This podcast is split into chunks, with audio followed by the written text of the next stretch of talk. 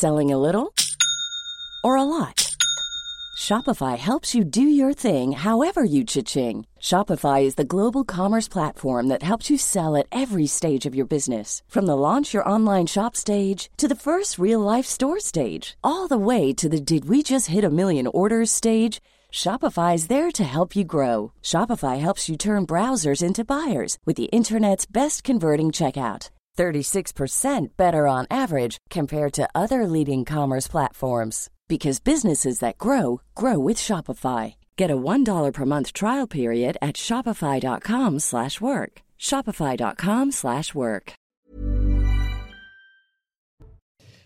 Bonsoir à tous et bonsoir à toutes. Bienvenue dans Punchline ce soir sur CNews. L'émotion à Tonins dans le Lot-et-Garonne après la mort de la jeune Vanessa, violée et étranglée par un homme de 31 ans qui est passé aux aveux. Il avait déjà été dans le passé condamné pour des faits d'agression sexuelle sur mineurs. On va faire le point sur cette terrible affaire. Deux ans après la mort de Samuel Paty, décapité par un islamiste, le rapport des policiers de la section antiterroriste montre à quel point l'enseignant a vécu ces derniers jours dans la terreur et la solitude. Il demandait à être raccompagné chaque soir chez lui par peur d'être attaqué. On y reviendra aussi ce soir. Et puis, combien de migrants débarqués de l'océan Viking il y a dix jours sont encore présents dans les centres d'accueil que la France a montés en urgence pour eux la réponse, on l'aura dans un instant avec lui de Ragnel et elle va vous surprendre. On parlera aussi de la nouvelle réforme de l'assurance chômage. On est ce soir avec Eric Revel, euh, journaliste. Bonsoir. Bonsoir Laurence. Merci d'être avec nous. Noémie Schulz est avec nous du service police-justice de CNews. Bonsoir Noémie. Bonsoir Laurence. Bienvenue sur ce plateau. François Pupponi, ancien député. Bonsoir. Bonsoir. Et Louis de Ragnel, donc chef du service politique d'Europe 1. Bonsoir Louis. Bonsoir chère Laurence. La réponse, vous l'avez pour euh, les migrants, mais vous nous la direz tout à l'heure. Très vous bien. voulez bien. On va commencer euh, par euh, cette terrible affaire concernant la mort de cette jeune femme euh, de 14 ans, Vanessa, tuée par euh, un homme de 31 ans. En tout cas, il est passé aux aveux. Euh, on va rejoindre euh, nos envoyés spéciaux, Antoine Estève et Jérôme Brampenou.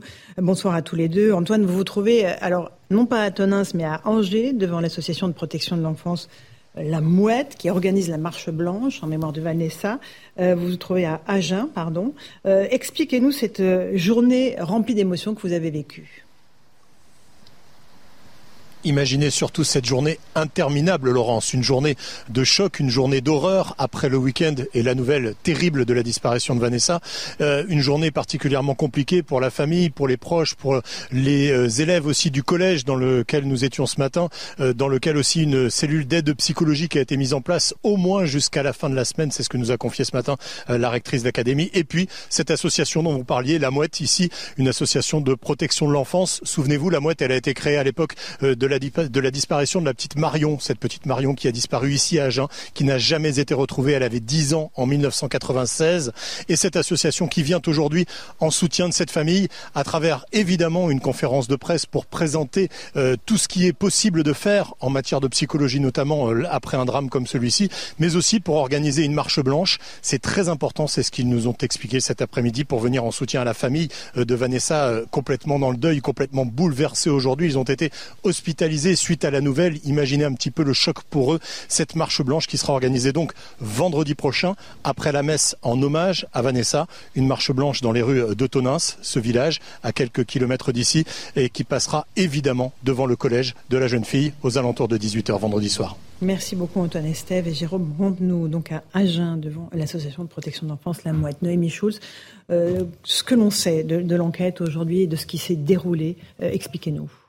On a beaucoup d'éléments déjà parce que d'abord ça a été très vite. Hein. Il faut saluer, je pense, le, travail euh, notamment des, gendarmes qui euh, euh, ils reçoivent un, appel en, fin de journée vendredi et ils vont se présenter au domicile du suspect vendredi à 22h45. Notamment un travail vraiment très précis. De, ils ont épluché les images de vidéoprotection. Il y a dans cette ville de Tonins euh, 28 caméras et ils ont regardé toutes les images du, du parcours de cette jeune fille. Alors ils n'ont pas l'image du moment où elle monte dans la voiture, mais ils ont repéré une voiture à différents moments et image par image, lettre par lettre, ils ont réussi à déchiffrer la plaque d'immatriculation, à identifier le titulaire de la carte grise et donc à se présenter au domicile d'un homme vendredi soir.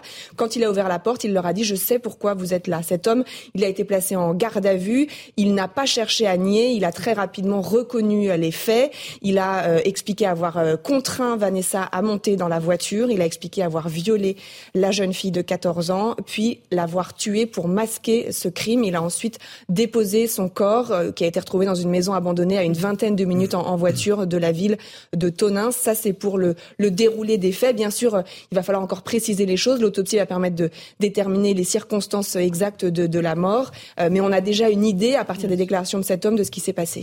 Un tout petit mot, Noémie, sur le passé de cet homme de 31 ans. On sait qu'il a été condamné lorsqu'il était très jeune, hein, qu'il avait 15 ans, pour agression sexuelle sur mineur. C'est bien cela. C'est ça. Cet homme n'est pas un inconnu de la police et de la justice. Euh, il avait été condamné en 2006 euh, pour agression sexuelle sur mineur. Il était lui-même alors âgé de 15 ans. Il a été condamné à une peine de 15 jours de prison euh, intégralement assortie du sursis probatoire.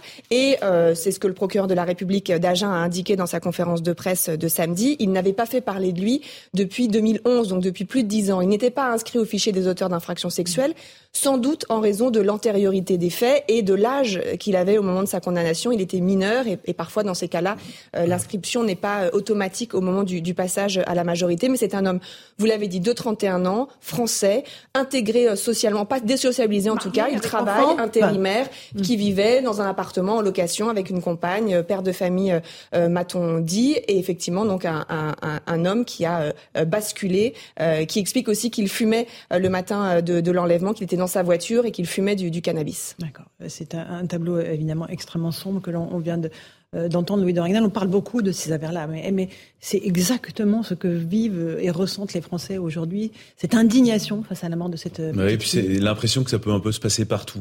Alors, euh, quand on tire le fil un peu de la, de la pelote, on découvre effectivement qu'il a des antécédents judiciaires, mais de fait, effectivement, il avait 14 ans euh, et euh, on peut comprendre la raison pour laquelle euh, il faisait absolument pas l'objet d'une surveillance où il y avait pas le moindre doute euh, le concernant. et c'est vrai que voilà, c'est une histoire sordide. Et puis, manifestement, il n'y a pas non plus de, de, préméditation ni de choix de sa victime, puisqu'il a pris un peu la, la, la première élève, première jeune fille euh, L'enquête nous dira s'il n'avait pas repéré les lieux auparavant et repéré voilà, les mais pour l'instant, on les a, ces éléments, on, ne les a pas. Et, effectivement, c'est dramatique. Euh, François Pupponi, euh, beaucoup de tristesse et à la fois on se dit à chaque fois on passe à côté de ces choses-là. Mais c'est vrai que c'est insupportable. On essaye, on a essayé de faire évoluer la loi avec le fameux fichier, avec l'obligation. Rappelez-vous que même des, des, on a trouvé des gens qui travaillent dans l'éducation nationale qui avaient eu des problèmes de d'agression sexuelle. Donc on a essayé d'augmenter la difficulté pour ces personnes-là de pouvoir accéder, avoir accès à l'emploi et, et lorsqu'ils sont fichés de pouvoir les retrouver très vite. Là, voilà, il y aura sûrement des questions. Pourquoi n'était-il pas sur ce fichier? À l'époque Parce qu'on dit qu'il n'a pas fait parler de lui. Oui, c'est vrai. Mais euh, il ne faudrait pas qu'on retrouve des affaires euh, sur lesquelles son ADN est retrouvé. Euh, voilà, on va, donc l'enquête va aussi déterminer s'il n'y a pas eu d'autres agressions qui ont eu lieu dans le périmètre, ici ou ailleurs d'ailleurs, par lui-même. L'intérêt du fichier, c'est qu'il y a un suivi, il y, a la, il, y a il y a la trace ADN, et donc on peut retrouver plus facilement quelqu'un qui a été euh, sur, dans ce fichier. Encore faut-il y figurer, voilà. Encore faut-il, mais quelqu'un, la, grande question, c'est quelqu'un qui a été condamné, même à 15 ans, pourquoi mm. n'en fait-il pas partie? Voilà, Et ça, c'est quelque chose qu'on a du mal, enfin, pour l'instant, que la justice mm. n'explique pas. Euh, France, euh, Eric Revel, pardon. Bah, euh, Noémie Schulz se disait, il faut saluer le travail rapide des enquêteurs, mais le travail a été rendu rapide parce qu'il y avait des vidéos protection. Il faut mm. insister sur ce point. Je crois qu'il y avait 28 vidéos protection à Tonins. Je dis ça parce que pendant des années, euh, entre mairie euh, de gauche et mairie de droite, c'était plutôt un débat, mon cher François Pouponi. Euh, les mairies de gauche disaient oui, mais c'est une atteinte à la liberté. Et en fait, on se rend compte que grâce à ces 28 vidéos dans une ville de 9000 habitants, euh, hein, eh bien, on a pu identifier les enquêteurs, la gendarmerie, puisque c'était du, des secteurs des gendarmes, ont pu identifier cette voiture qui leur semblait étrange. Ils l'ont interpellé et, la, et, le, et, le, et, le, et, le, coupable, enfin la, la personne, a, a reconnu euh, les faits. Donc je pense qu'une fois pour toutes, peut-être, si on mhm. pouvait, au-delà d'horreur de ce crime, euh, avancer euh, peut-être sur un fichier, mais en tout cas sur la mise en place de vidéoprotection euh, sur une grande partie du territoire, parce qu'on voit qu'aucune ville n'est épargnée, ce serait une bonne chose. Puis j'ajoute juste une chose, il y a beaucoup de psychologues sur l'enfance qui travaillent euh, J'en parlais un peu hier sur euh, ce qu'on appelle maintenant les enfants d'intérieur. Ce sont des enfants qui se calfeutrent chez eux. C'est mhm. un vrai phénomène. Alors en France, mais dans d'autres pays aussi. Hein. Ça a été plutôt identifié aux États-Unis. Et les raisons pour lesquelles les enfants restent chez eux, ne prennent pas le soleil, ne sont pas confrontés à la réalité de l'extérieur, c'est bien sûr le digital, le fait de faire des écrans, mais c'est aussi un comportement inconscient ou conscient des parents qui veulent maintenant davantage protéger leurs enfants justement face à des phénomènes comme cela comme cela les psychologues le disent, et, les laisser dans, dans les appartements ou dans les maisons, au détriment d'ailleurs de leur santé, euh, j'allais dire, physique et aussi mentale. Mm, Noémie Chose, vous voulez rajouter quelque chose sur à la fois le, le fait qu'il n'ait pas été inscrit dans ce fichier euh, des auteurs d'infractions sexuelles, ce qui évidemment rend difficile le traçage de ce qu'il a pu faire jusqu'à ses 31 ans. Oui, quand on dit qu'il n'a pas fait parler de lui, c'est effectivement il n'a pas été mis en cause euh, pour une affaire entre 2011 euh, et, 2022. Euh, Alors peut-être qu'à l'aune de cette de cette interpellation et de cette mise en examen pour, on le rappelle, enlèvement, séquestration, viol et, meurtre, les enquêteurs vont regarder, vont se vont vont vont, vont réexaminer d'autres affaires qui auraient pu ne pas être élucidées. Ce qui est vrai, c'est que s'il n'y avait pas eu cette vidéoprotection et si les gendarmes n'avaient pas observer, remarquer cette voiture, n'est pas sûr du tout qu'on aurait, peut-être qu'on serait remonté aussi vite jusqu'à lui. Encore une fois, on rappelle, ça s'est passé en pleine journée. On n'est pas sur une route de campagne. On est donc dans un quartier, euh, euh on me, disait-on, une source proche d'enquête me disait c'est une zone quand même habitée avec des, avec des maisons. Mais pour autant, et, et il l'a contrainte à, à, monter. Donc est-ce qu'elle, a crié cette jeune fille? Je ne le sais pas. Mais en tout cas, il n'y a pas eu de témoin de cette scène. Et donc c'est pour ça que, que, que cette vie, que ces images-là ont été essentielles dans le déroulé de l'enquête. Mmh, mmh. Louis de Ragnel, un dernier mots sur cette affaire. On y reviendra juste après le journal de 17h. Euh, comment traiter ces euh, délinquants sexuels, puisqu'on est vraiment dans le cas de figure de quelqu'un qui a déjà commis un acte très très jeune. Euh, a-t-il été suivi? Comment améliorer le suivi de, ces délinquants-là pour qu'ils ne soient pas un danger pour la société? Ah, Alors c'est très compliqué parce que il y a par exemple beaucoup de délinquants sexuels qui ont purgé une peine et qui sont soumis dans la mesure où ils ont euh, ils ont purgé leur dette à l'égard à la fois de la société. Ils ont, euh, ils ont donc été incarcérés pour certains d'entre eux. Euh, et donc dès lors qu'ils sont remis en liberté, il y a beaucoup de prédateurs sexuels, donc anciens, anciens prédateurs sexuels, donc qui, condamnés, qui sont dans la nature et qui font l'objet d'aucune mesure d'interdiction. Il y en a qui ont une, mmh. qui ont une interdiction de, de, par exemple, de s'approcher à la bord de collèges, de lycées, d'écoles, mais ce n'est pas le cas pour pour tous. Et donc effectivement, soit en fait on bascule dans une règle qui est la même pour tous et donc euh, avec une liste euh, euh, d'interdits pour toute personne qui a été condamnée pour fait de délinquance sexuelle, soit on continue de faire une justice un peu au, cas par cas et donc en fonction de, des faits pour lesquels ces personnes ont été condamnées. Un dernier mot, François. Oui, l'intérêt d'être dans le fichier, c'est que lorsque la personne déménage, elle est obligée de prévenir mm. les autorités de son nouveau lieu de résidence. Ce qui permet à ces autorités-là d'être au courant, de savoir qu'il y a effectivement quelqu'un qui est inscrit au fichier qui habite et de pas forcément le surveiller, mais de savoir qu'il est là. Et souvent, en fait, ça permet le travail à posteriori. Ah, une fois que quelque chose s'est produit, le drame s'est produit. Mais c'est vrai qu'a priori... Euh... la difficulté d'empêcher un, crime avant qu'il se produise, euh, c'est malheureusement assez compliqué. Allez, il est 17h, on va faire le rappel des titres de l'actualité avec Mathieu Devez. Mathieu, c'est à vous.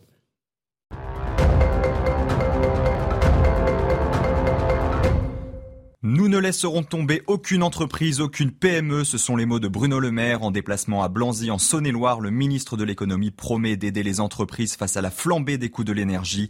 Pour ce faire, il rappelle l'ouverture d'un guichet unique qui permet à toutes les structures, quelle que soit leur taille, de faire une demande d'aide au titre de l'année 2022. Le début des consultations sur la loi immigration. À partir d'aujourd'hui, le ministre de l'Intérieur, Gérald Darmanin, reçoit les groupes parlementaires, les associations et les partenaires sociaux. Le projet de loi sera ensuite soumis soumis aux parlementaires en début d'année prochaine pour une adoption prévue au premier semestre. Trois départements placés en vigilance orange par Météo France. Les deux départements corses le sont pour vent fort et en début d'après-midi, le département des Pyrénées-Atlantiques a quant à lui été placé en vigilance orange pour des risques de fortes pluies et d'inondations.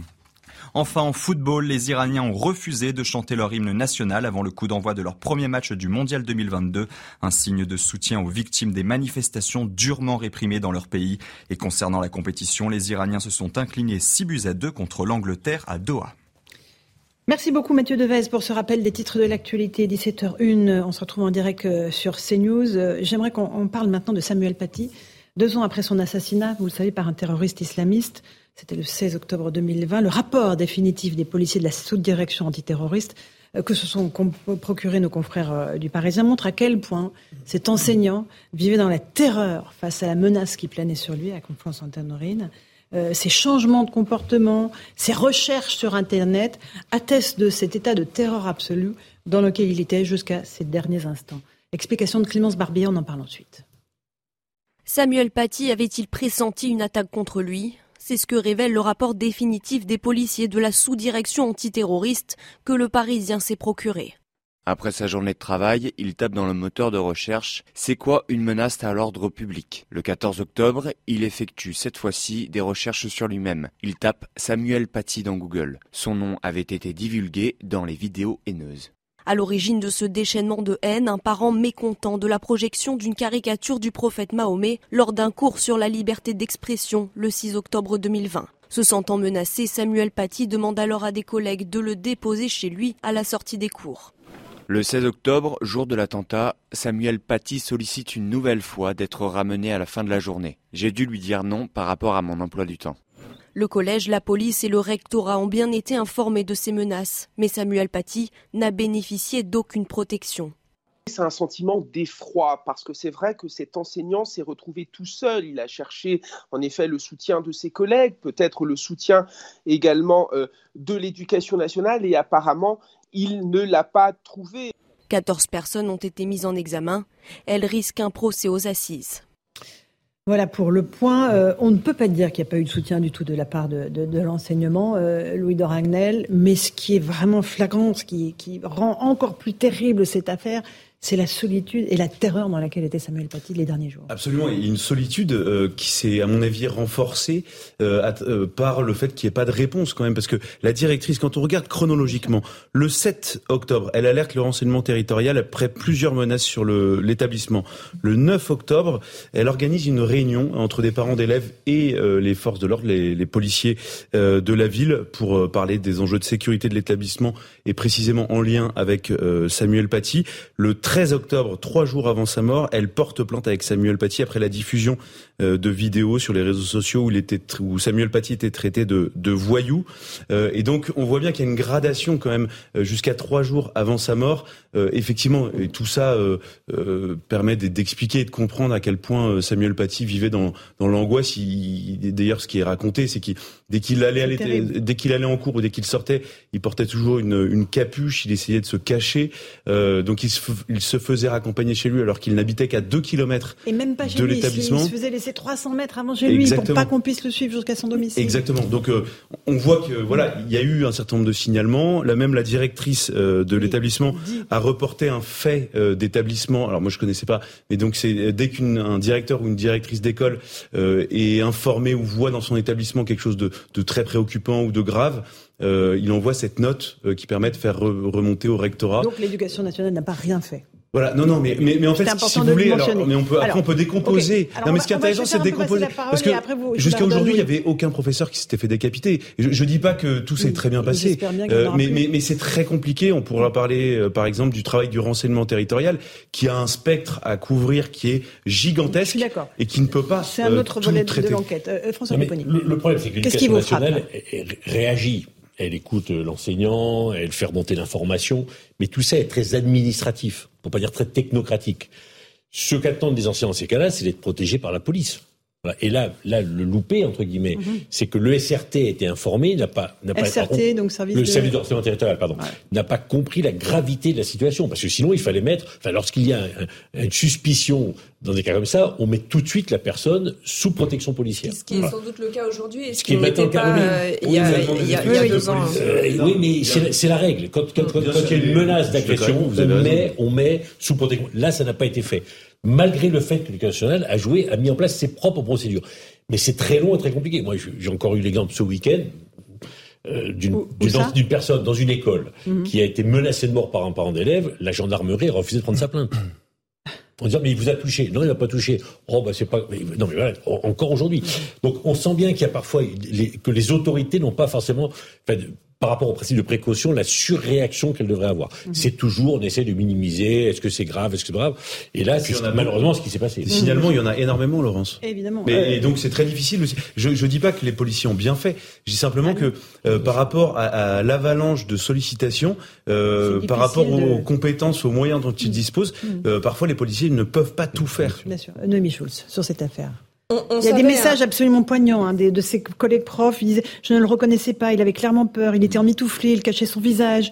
Euh, non, vraiment, c'est terrible, c'est que c'est un peu, enfin, c'est comme la chronique d'une mort annoncée. C'est comme s'il avait, il avait pressenti les choses, la gravité des choses. C'est-à-dire que on, on, savait déjà hein, qu'il se sentait menacé. On, on s'est rappelé dans cet article de nos confrères du Parisien, mais c'est des éléments euh, qu'on avait eu aussi. Le, fait qu'il avait, on a retrouvé un, un, marteau dans son euh, sac à dos, euh, comme s'il avait pris ça pour pouvoir se défendre en cas de, en cas d'agression. Et on a bien vu qu'il n'a malheureusement pas pu s'en servir. Il a été pris de court. Donc c'est comme ça, ça rend ce qui rend ça particulièrement terrible, c'est d'imaginer que cet homme s'est presque vu mourir. En tout cas, il a, il a senti la, la, la gravité de la, de la situation. Le, je trouve que la directrice aussi de, de, de l'établissement, elle dit j'ai pas su le protéger, mon, mon professeur. Elle a cette phrase, je crois, mmh, qui est assez, mmh. assez, assez poignante. Et pourtant, effectivement, à son niveau, elle a, elle a fait ce qu'elle, ce qu'elle pouvait. Et après, à un moment, c'est malheureusement pas elle qui pouvait décider de, de, de, de, le placer sous surveillance. Elle raconte aussi que elle a obtenu, et ça faisait quatre ans qu'elle le demandait, et qu'à la suite de l'assassinat de Samuel Paty, elle a obtenu très rapidement des grilles aux, aux abords de, de son établissement euh, scolaire. Mais mmh. effectivement, c'est toujours la difficulté, c'est qu'une fois qu'il s'est passé une affaire euh, dramatique, on en, on en tire des conséquences. Eric Revel. Ben, euh, j'ai lu avec beaucoup d'intérêt le papier. Je peux vous dire qu'il est plus qu'émouvant.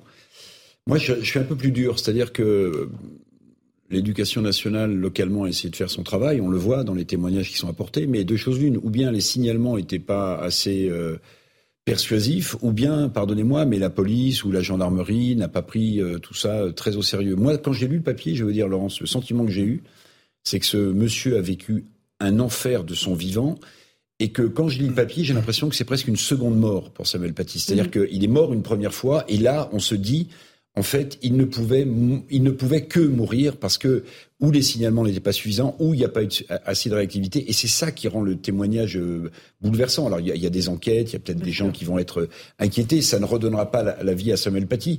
La seule chose qu'on peut, je sais pas, imaginer, qu'on peut euh, pour mettre euh, un peu de, destin sur le sacrifice de, ce prof, c'est de se dire est-ce que les choses vont changer maintenant? Est-ce qu'elles ont commencé à changer? Parce que parce que franchement euh, c'est un échec de la République globalement. C'est un échec de la République. Dans l'école, dans l'école de la République. Vous voyez, et c'est pour ça que je parle de le, terme, je vois peut-être, mais de, seconde mort de, de Samuel Paty. C'est comme ça que j'ai et, peut-être que la famille de Samuel Paty qui va, qui va prendre connaissance de tout ce que disent les enseignants euh, va être absolument terrifié. François Pipponi Oui, il peut y avoir une plainte pour faute lourde. Hein. Bien sûr. Si on arrive à démontrer contre l'État, oui, si l'État n'a pas été capable de protéger un fonctionnaire, il y a une responsabilité d'État pour des indemnisations, mais mm. pas pour le pénal, mais pour des, pour des indemnisations. Euh, il y a le volet pénal hein, qui, se, euh, qui se poursuit depuis euh, deux ans. Les juges d'instruction ont terminé leur, leur enquête. L'information judiciaire est close et vous avez donc 14 personnes qui vont être renvoyées, dont le fameux père de la collégienne. Hein, vous savez, cette jeune fille qui avait alerté en disant que, alors, en, évoquant ce cours sur les caricatures, alors qu'elle n'avait pas, assisté à ce cours. Mm. Et donc qui a menti à ses parents, qui a menti à son père, son père qui avait relayé l'affaire sur les réseaux sociaux, et Mohamed Sefrioui aussi qui avait, qui avait ensuite fait monter un petit peu le, mhm. les choses. Et eux deux sont notamment poursuivis pour complicité euh, d'assassinat. Donc il y aura bien sûr un, un, procès, avec des personnes qui seront et des collégiens aussi qui seront renvoyés, des collégiens ceux qui ont contre de l'argent indiqué aux terroristes euh, qui était le, professeur. Mhm, mhm. Louis de Ragnel, c'est accablant. Non, oui, non, mais par rapport à ce que disait Eric Revel, euh, moi, moi j'ai l'impression, c'est un peu le, ce qu'il y a de plus dramatique dans cette affaire, c'est que rien n'a changé objectivement. Rien n'a changé d'un point de vue moral et même d'un point de vue des réponses. C'est-à-dire que si réellement il y avait une volonté politique de répondre à ça. Alors, on a entendu beaucoup de ministres hein, expliquer, on va mettre en place des cellules d'écoute, faire en sorte qu'il y ait une remontée plus systématique des, des signalements. En fait, je pense que si réellement on veut affronter ce problème-là, eh bien, il faudrait, par exemple, mettre en place euh, des effectifs de police euh, dédiés uniquement euh, aux interventions dans les établissements pour protéger les professeurs qui sont victimes de, de, de, de, menaces, de menaces de tous ordres. Hein. Ça peut être du harcèlement, ça peut être, ça, hélas, ça peut aller jusqu'à l'assassinat d'un professeur. Et puis là où donc ça c'est pour la partie un peu technique administrative, j'ai l'impression qu'on n'a pas tiré vraiment d'enseignement. Et la deuxième partie, c'est plus la partie morale. Figurez-vous que après euh, l'assassinat de Samuel Paty, il y avait deux engagements qui avaient été pris. Le premier, c'était de rebaptiser son collège à Conflans-Sainte-Honorine, mmh. le, collège Samuel Paty. Le deuxième, c'était de construire euh, une statue euh, qui, qui, rendait hommage à Samuel Paty. et donc cette, cette statue, elle existe aujourd'hui, elle est stockée à Paris. Et en fait, pour éviter, pour de, par peur de, de, de, réveiller, de, de, de, de, susciter l'exaspération d'un certain nombre de parents d'élèves, la statue, il a, il a été décidé de ne pas la mettre dans le collège de Samuel Paty. Et donc l'initiative qui consistait à rebaptiser euh, ce collège-là, euh, le collège Samuel Paty, a été abandonnée, alors que les parents d'élèves. Euh, non mais c'est complètement dingue. Et c'est pour ça que je trouve que d'un point de vue moral, rien n'a changé et malheureusement personne ne s'en indigne. Ce que vous dites, ce que vous dites, personne ne s'en indigne. C'est très important, mais ça veut dire quoi? Ça veut dire que si on ne met pas cette statue ou si on ne baptise pas un collège, ça veut dire qu'en fait le, le, le, vecteur qui, qui nous conduit, c'est la peur. Mais c'est eux qui ont gagné. Et, du coup là, c'est eux qui ont gagné. C'est pas nous. S'il y a pas Samuel Paty malheureusement aujourd'hui dans les rapports entre profs et direction d'un établissement qui, j'espère, ont changé, c'est que les profs n'auront plus peur de d'expliquer à leur hiérarchie mmh. ce qui leur arrive. Parce que moi, je vais... ils sont tétanisés. ils sont tétanisés. dans, dans, dans, le sud de la France, à Nice, pour ne pas citer la ville, moi, j'ai discuté avec un prof euh, euh, d'un lycée professionnel qui m'expliquait que, en fait, euh, quand il avait fait état de menaces à son encontre, euh, il en avait parlé en gros à sa direction, qui en avait parlé au rectorat, qui avait dit pas, de vague, pas de vague, pas de vague, pas de vague. Tout dépend du chef d'établissement. Évidemment. Et j'aimerais juste vous rappeler les propos de la sœur de Samuel Paty, qui s'était exprimée à l'occasion des deux ans euh, de sa mort. Elle avait dit enseigner, c'est expliquer et non se taire, parce qu'évidemment on parle de l'omerta hein, au centre de l'éducation nationale. Sommes-nous toujours libres de nous exprimer? En 2022, on n'aurait pas dû devoir soulever ce débat, regrette-t-elle?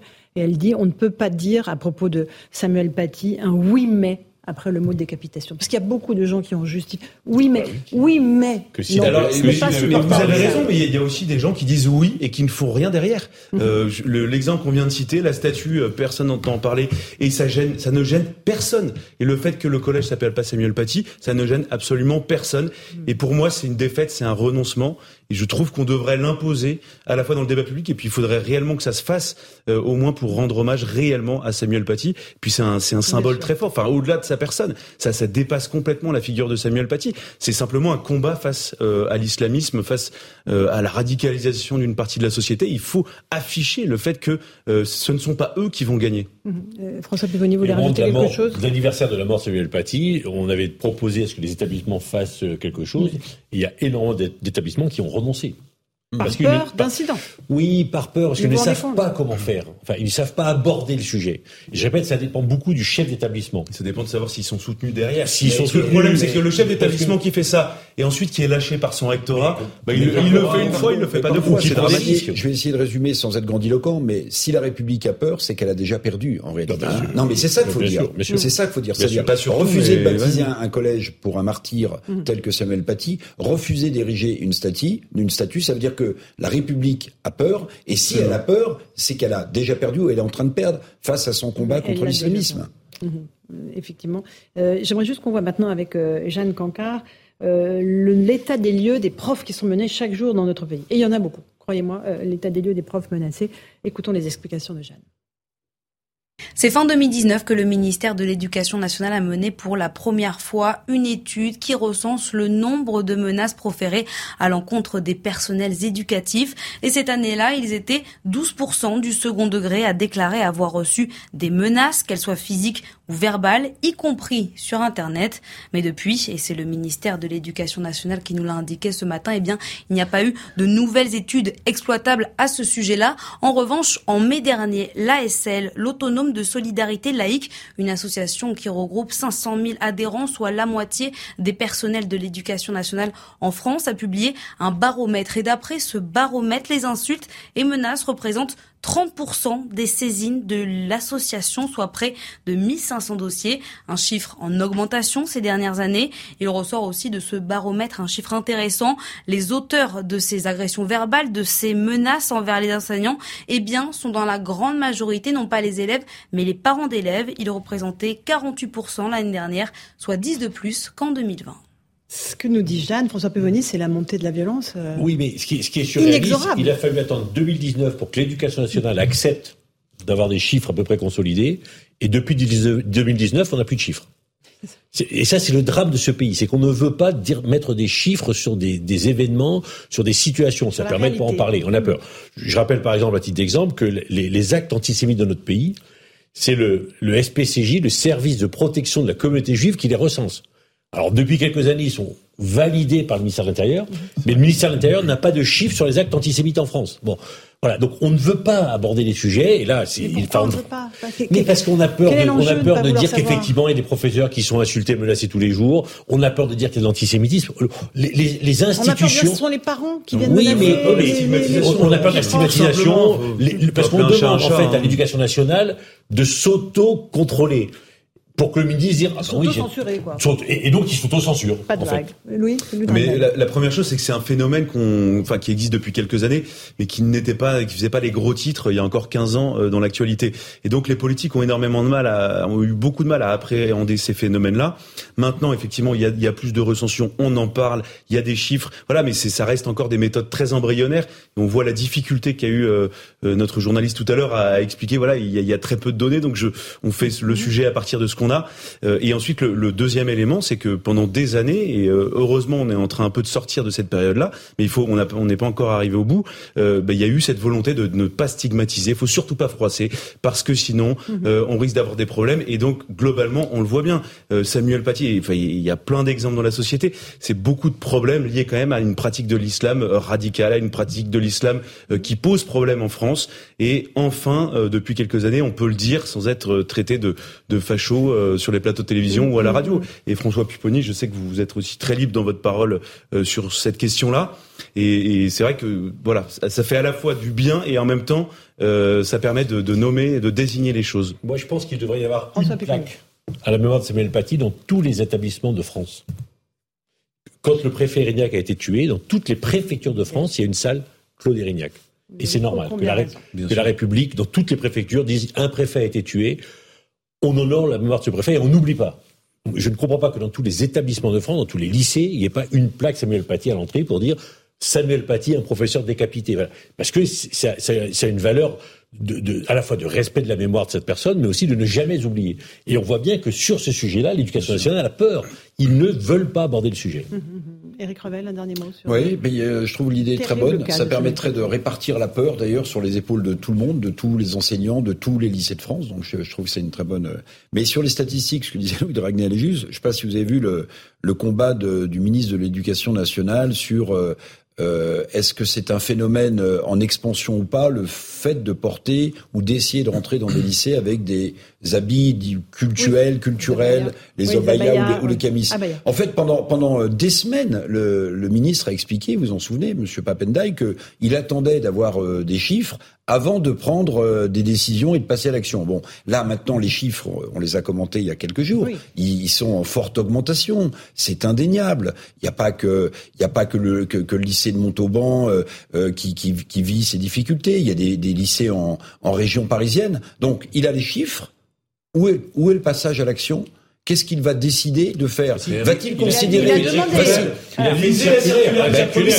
Eh bien, il est infichu de désigner Abaya. Et ben voilà. Et ben voilà. Il n'est pas, il est pas capable de désigner techniquement. Mais absolument. Mais bien sûr, il ne peut pas préciser. Et à tel point que le préfet de la Drôme a été obligé de préciser dans un arrêté préfectoral, parce qu'il y avait des professeurs qui lui demandaient exactement, voilà, tel et tel vêtement, pas liturgique, religieux, pardon, correspondent à ce que dit Papandiaï dans sa circulaire donc c'est une prise de risque de la part de ce préfet. Mais en fait, s'il n'y a pas des préfets qui individuellement euh, font ça ou des chefs d'établissement qui le font individuellement, eh bien la, règle reste extrêmement floue. Et donc les chefs d'établissement sont dans la même situation qu'avant.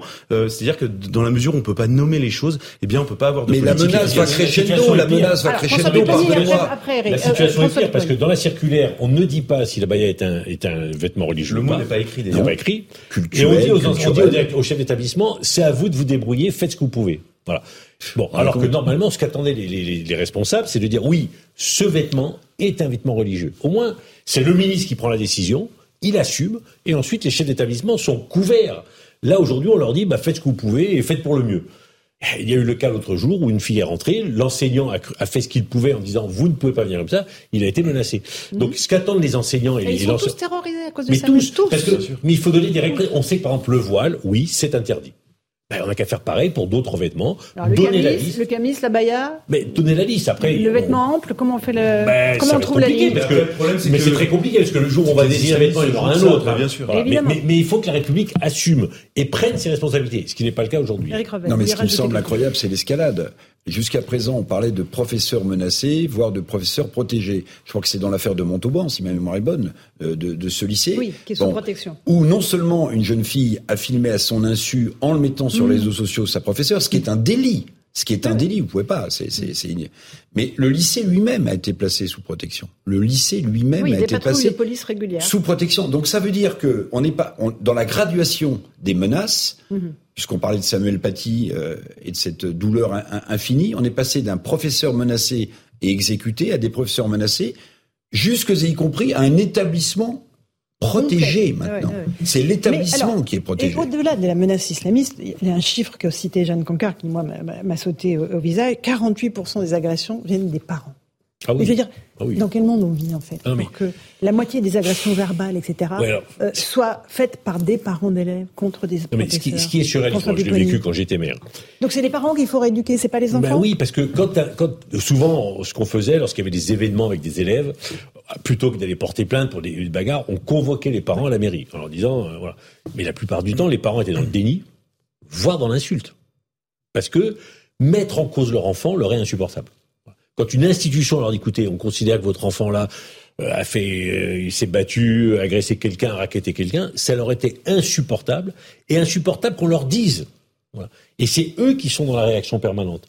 Et donc, bien entendu, qu'il y a un problème de la parentalité dans ces établissements. Ils n'acceptent pas la mise en cause de leur enfant. Mmh. Louis Dragnel, ça vous surprend? Euh, Pas du tout. Euh, pas du tout pour deux raisons. La première, je vous rejoins totalement. Et puis, euh, on assiste aussi à un phénomène de parents qui délèguent complètement leur, leur euh, l'éducation de leurs enfants à l'éducation nationale. Et puis, soudainement, ils découvrent que bah, leurs enfants ont besoin de parents. Donc, ils ne comprennent pas. Donc, ça les rend dingues. Et donc, ils, ils reprochent en fait aux professeurs de ne pas éduquer leurs enfants. Sauf qu'en fait, le rôle des professeurs, c'est un peu d'éduquer, mais c'est surtout d'instruire.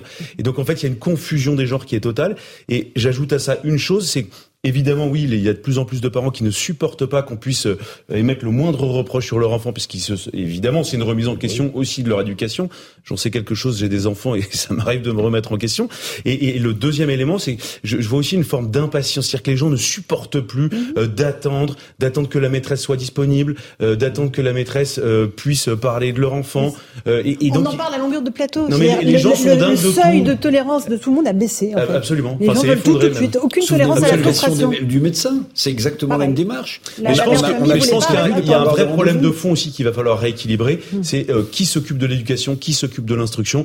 Et jusqu'à preuve du contraire, les, parents, les parents sont responsables aussi de leurs enfants. Et donc je pense qu'il faut à nouveau responsabiliser les parents et l'éducation nationale ne peut pas tout faire, ne peut pas tout faire. Eric Revel. Oui, oui, c'est très juste. Les, les, les parents, euh, c'est eux qui ont par définition euh, leurs enfants à la maison. C'est souvent j'entends euh, chez moi, ils sont comme on les élève, mais c'est assez juste, dit ma femme, c'est assez juste. C'est-à-dire qu'en réalité, vous avez une part de responsabilité dont il faut pas, euh, dont, dont il faut pas s'écarter. Mais, dire ça, si dire ça, c'est un peu contradictoire. Non, mais oui, parce qu'on est responsabilisé. Parce que les parents disent, c'est à moi d'éduquer mon enfant. Non, mais et donc c'est pas la société, très bien. c'est pas aux enseignants. Mais, non, mais je vais vous dire, non, mais il faut, il faut leur faire accepter que les autorités peuvent mais aussi. Je vais vous dire pourquoi c'est pas contradictoire. Parce que c'est vous qui devez. Ils sont à l'école. Mais François. Oui, mais attendez, parce qu'en réalité, depuis euh, mai 68, les interdits d'interdire, on a, on a. Vous savez, vous vous souvenez peut-être, euh, François Pupponi, euh, on, à, à cette grande époque, on disait à l'élève montez sur l'estrade au bureau du professeur, et le professeur se mettait dans la salle. Eh bien, très symboliquement, très symboliquement, le professeur ou le maître perdait son autorité. Alors, on n'est plus à l'époque des hussards noirs, mais si l'éducation et les professeurs ont perdu leur rôle d'autorité et d'éducation, c'est pas les parents qui pourront le compenser intégralement. non, mais, non, mais, donc en réalité, c'est un binôme. C'est un binôme qui, à mon avis, a toujours fonctionné jusqu'à quelques dix ans. C'est-à-dire que parents et enseignants se répartissaient une tâche, mhm. l'un n'étant pas contradictoire de l'autre. L'un n'étant pas contradictoire de l'autre. C'était accepté par les parents. Oui. Et c'était accepté par les parents parce que l'autorité du professeur ou du maître n'était pas remise en cause. Elle l'est depuis des lustres, elle l'est depuis 40 ans. Et ça explique aussi peut-être pourquoi on a tant de mal à recruter des professeurs, qui ont la difficulté de la tâche, les risques. classes aujourd'hui, c'est insupportable. Vous faites 80% de discipline dans la plupart des classes. Vous enseignez plus. Donc, alors, euh, non, alors, globalement, globalement, ça se passe bien. Mais il y a toujours deux, trois cas dans, les, dans la classe qui posent problème. Et ce que fait souvent l'éducation nationale, il les met de côté. Mais c'est les repas d'établissement d'établissement pour les non, vraiment vous le savez, François, dans, les, dans les zones d'éducation prioritaire. Parce qu'ils disent on, va essayer de sauver les autres. Donc on, les sort, on s'en occupe pas, on les bon. C'est pas bien, mais pour sauver la grande majorité, ceux qui posent des difficultés, on a du mal à s'en occuper. Donc, et effectivement, les parents violents, ils sont connus dans l'établissement et ils sont, on est obligé de faire attention lorsque l'enfant euh, crée un problème. Et donc, il y a aussi une espèce d'autocensure.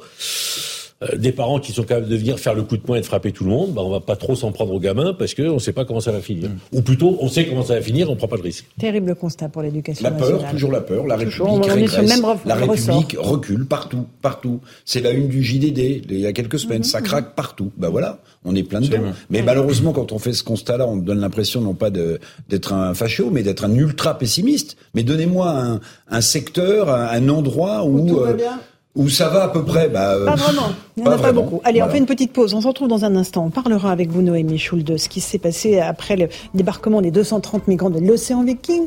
Combien sont encore dans le centre qui leur a été créé sur mesure à Toulon? Ça, on aura la réponse aussi de Louis de Ragnel. On verra comment la justice a travaillé, euh, Noémie, euh, pour un certain nombre d'entre eux.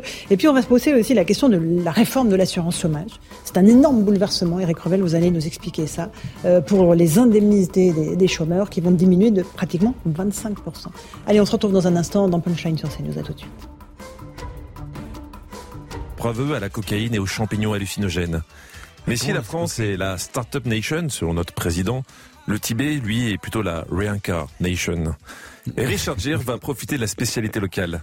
Il est arrivé au Tibet avec de la coke en stock, hmm. bourré comme le capitaine Haddock. Il en revient avec la conscience politique d'un jeune reporter. Devenir Tintin au Tibet, c'était son destin.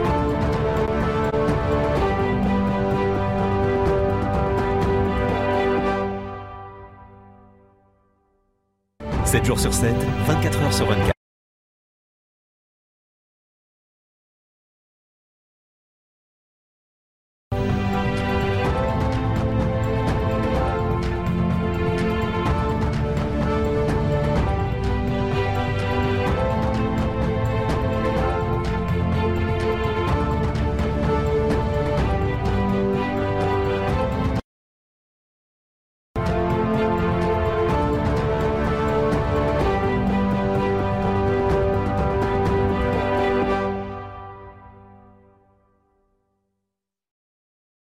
7 jours sur 7, 24 heures sur 24, CNews décrypte l'info.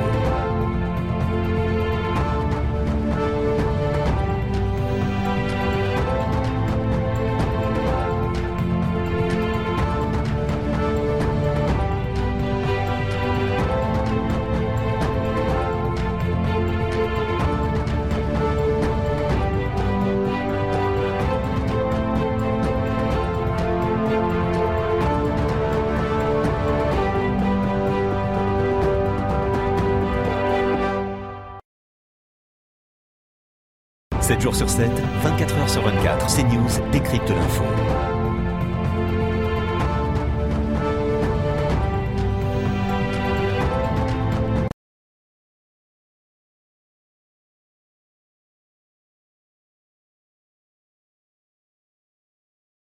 'Voilà, on est de retour dans Punchline sur CNews. Désolé de cette interruption involontaire de l'image. Je pense qu'on a récupéré tous nos moyens.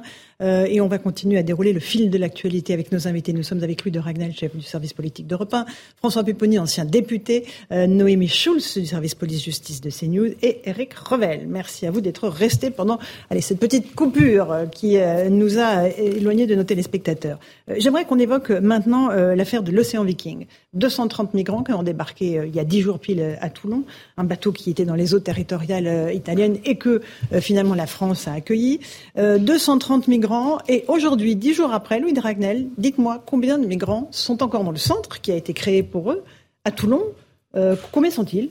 Alors aujourd'hui, là, à 7 heures, ils sont 6 et ils seront sans doute plus que 4 euh, dans les prochaines heures, puisqu'il y en a deux euh, qui arrivent au bout de leur procédure et qui donc devront être remis dans la nature dans les prochaines heures. Ça veut dire que c'est un fiasco?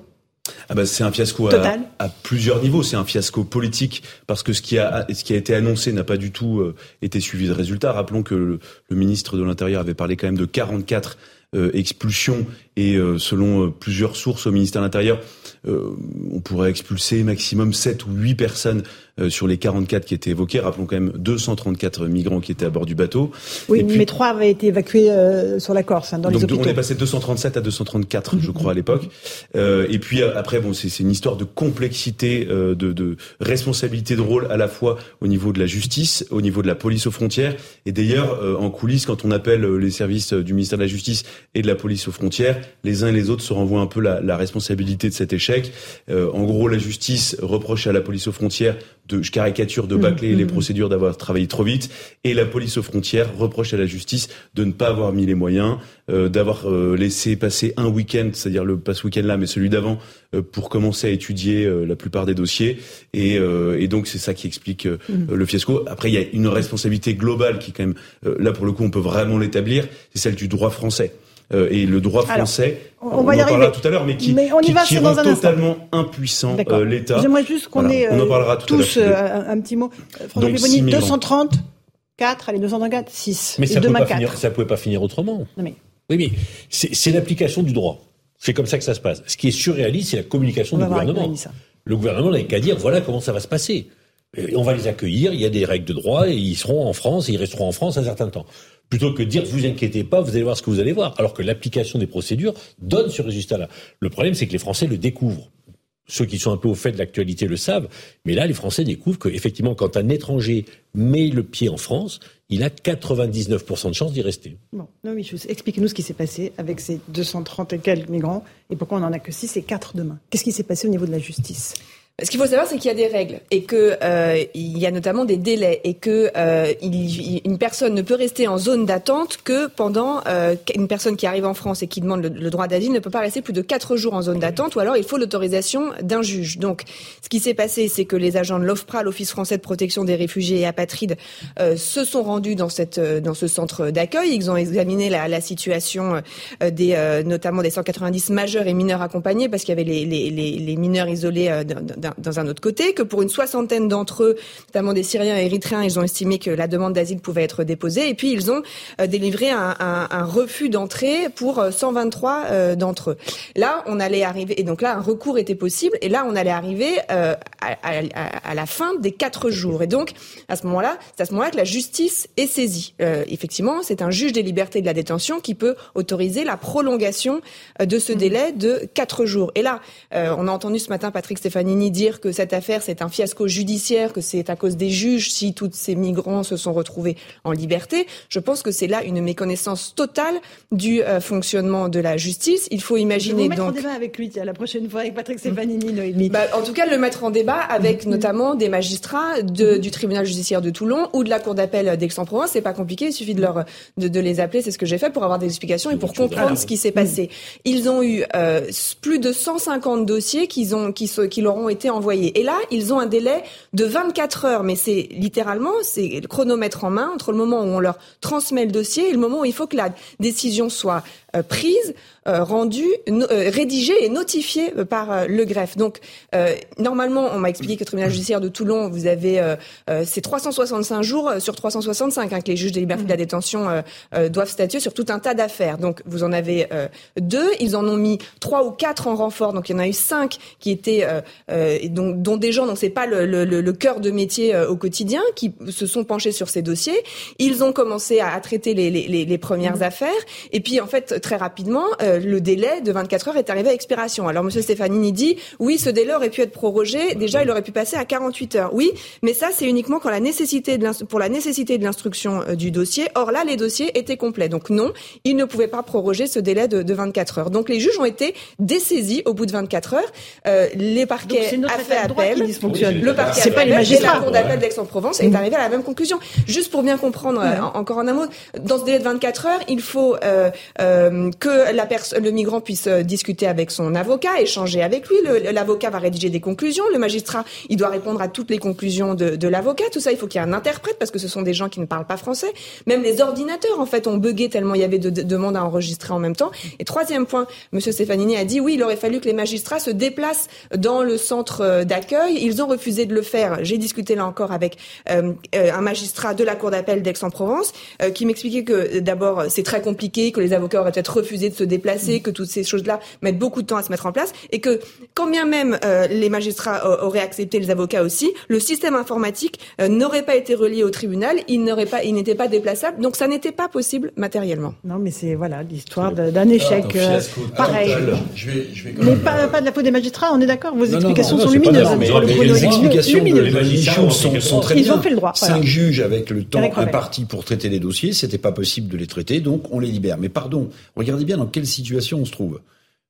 De nouveau, ça craque de partout. Vous avez un état de droit avec ses règles rigides Très bien. Qu'on applique, c'est normal, c'est l'état de droit. organisations supranationales comme la CEDH, c'est aussi qui rajoutent. Euh, et en face, et en face, les moyens ou l'incompétence. Les moyens ou l'incompétence. L'incompétence peut être importante et les moyens hein. pas importants. Résultat des courses, on a un état de droit implacable dont on peut se réjouir parfois, mais en face, on n'a pas les moyens financiers, sans doute, de mettre plus de personnel.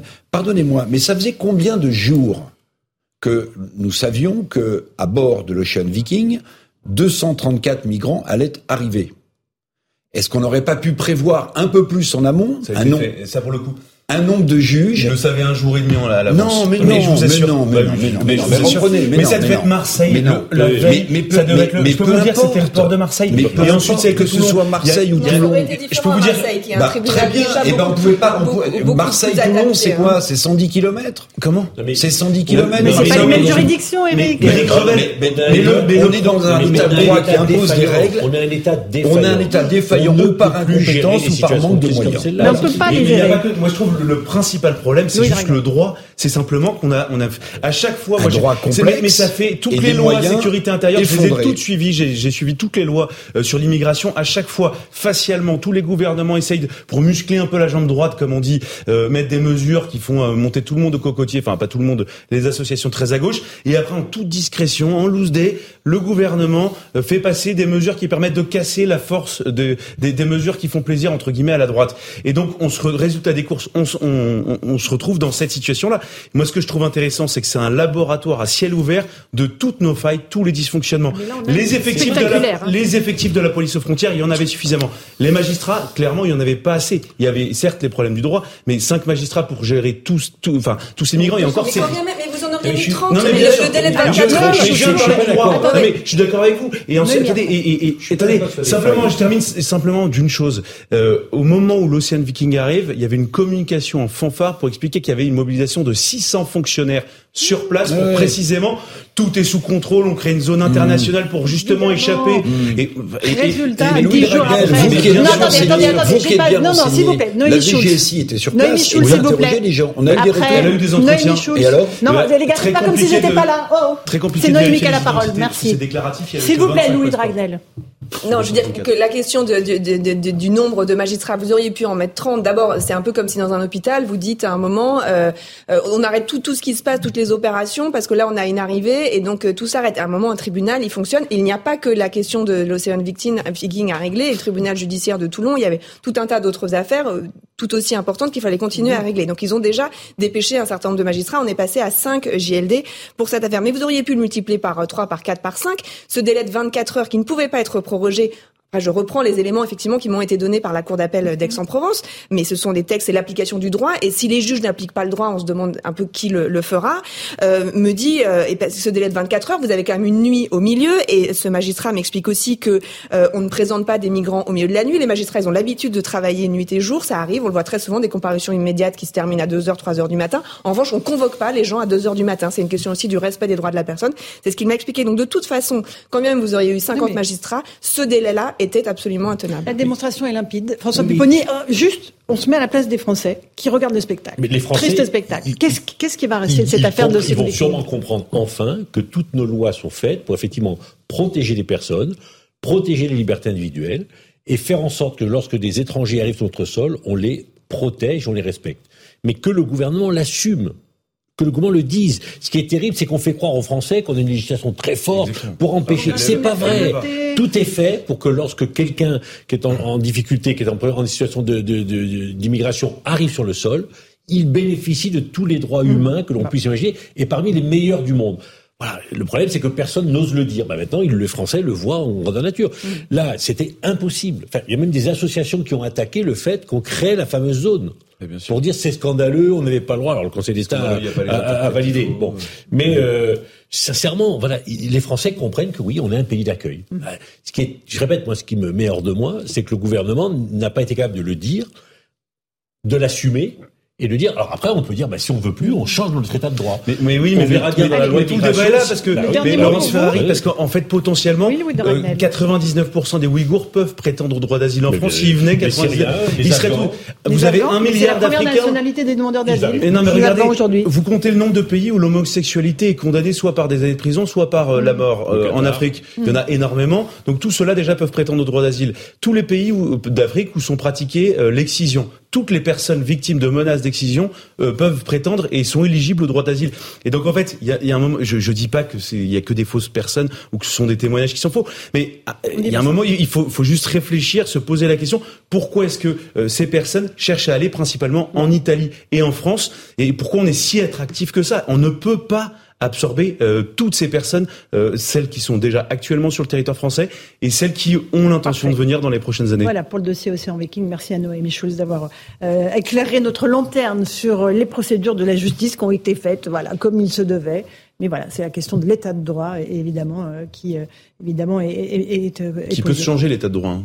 Ah mais oui, ça, il faut une volonté politique. Qui va, qui va se changer bientôt que la loi immigration. Oui, mais, même avec la loi immigration, vous avez l'Océan Viking, c'est le même problème. On verra bien il nous reste quelques minutes pour euh, évoquer l'assurance chômage. Ça, Eric Revel, c'est un, sujet que, que vous connaissez bien. Le gouvernement a donc annoncé aujourd'hui sa nouvelle réforme qui prévoit une baisse de la durée d'indemnisation de 25% à partir du 1er février. Euh, les syndicats sont vent debout, évidemment. On va écouter euh, le représentant de FO, Michel Bojas, euh, qui charge évidemment cette réforme, qui estime que tous les syndicats sont contre et surtout que ça va créer des chômeurs âgés pauvres. Écoutez-le.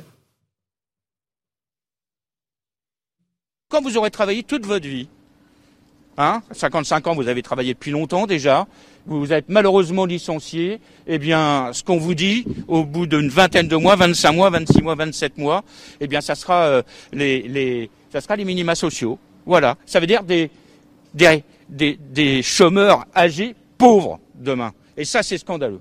Malgré nos avertissements, et nous ne sommes pas les seuls à avoir averti sur les conséquences de cette réforme, l'ensemble des organisations syndicales, je le dis bien, l'ensemble des organisations syndicales de ce pays, même ceux qui ne sont pas représentés ce matin, sont contre cette réforme et ont alerté sur les difficultés que ça allait apporter pour les demandeurs d'emploi demain. Voilà, pour les syndicats, honnêtement, ils sont à peu près tous sur la même longueur d'onde. Euh, ils disent tous, ça va être une catastrophe. Expliquez-nous le, but de cette réforme, Eric Alors, le but de cette réforme, il est très simple. le but de cette réforme, il est très simple. Et d'ailleurs, ça rejoint un peu euh, les déclarations de Gérald Darmanin sur les, les secteurs en tension, en tension de main-d'œuvre. Donc, vous avez euh, d'un côté 7% euh, de chômeurs euh, en France, donc plusieurs millions, on doit être à 2 millions et demi, et en face des secteurs euh, industriels ou pas qui ne trouvent pas à embaucher. Donc l'idée du gouvernement, en fait c'est une fusée à deux étages, c'est de dire bah, il faut fluidifier le marché de l'emploi, il faut essayer de remettre des gens qui sont au chômage aujourd'hui dans l'emploi. Bon, d'ailleurs Olivier Dussopt a, cité un chiffre, il a dit en 2023 150 000 euh, personnes auront retrouvé un emploi grâce à nos mesures. Alors les mesures sont de deux ordres. Premier étage de la fusée, ça vous a pas échappé, ils ont d'abord euh, raccourci les délais d'indemnisation. C'est-à-dire qu'avant, vous aviez le droit à, toucher du chômage. Maintenant, il faut avoir travaillé au moins six mois sur les 24 derniers mois pour bénéficier d'indemnités. Et puis, à partir du 1er février, vous l'avez dit, 2023, parce que officiellement, il faut que Pôle emploi mette aussi ses logiciels informatiques au point, parce que c'est complexe. À partir du 1er février, les nouveaux entrants à Pôle emploi qui sont euh, éligibles à des indemnités vont voir leurs indemnités baisser de 25% si... Donc ça, c'est une réalité. Si, bien sûr. Hmm. Si le taux de chômage reste euh, inférieur à 9%. Alors, aujourd'hui, il est de 7%.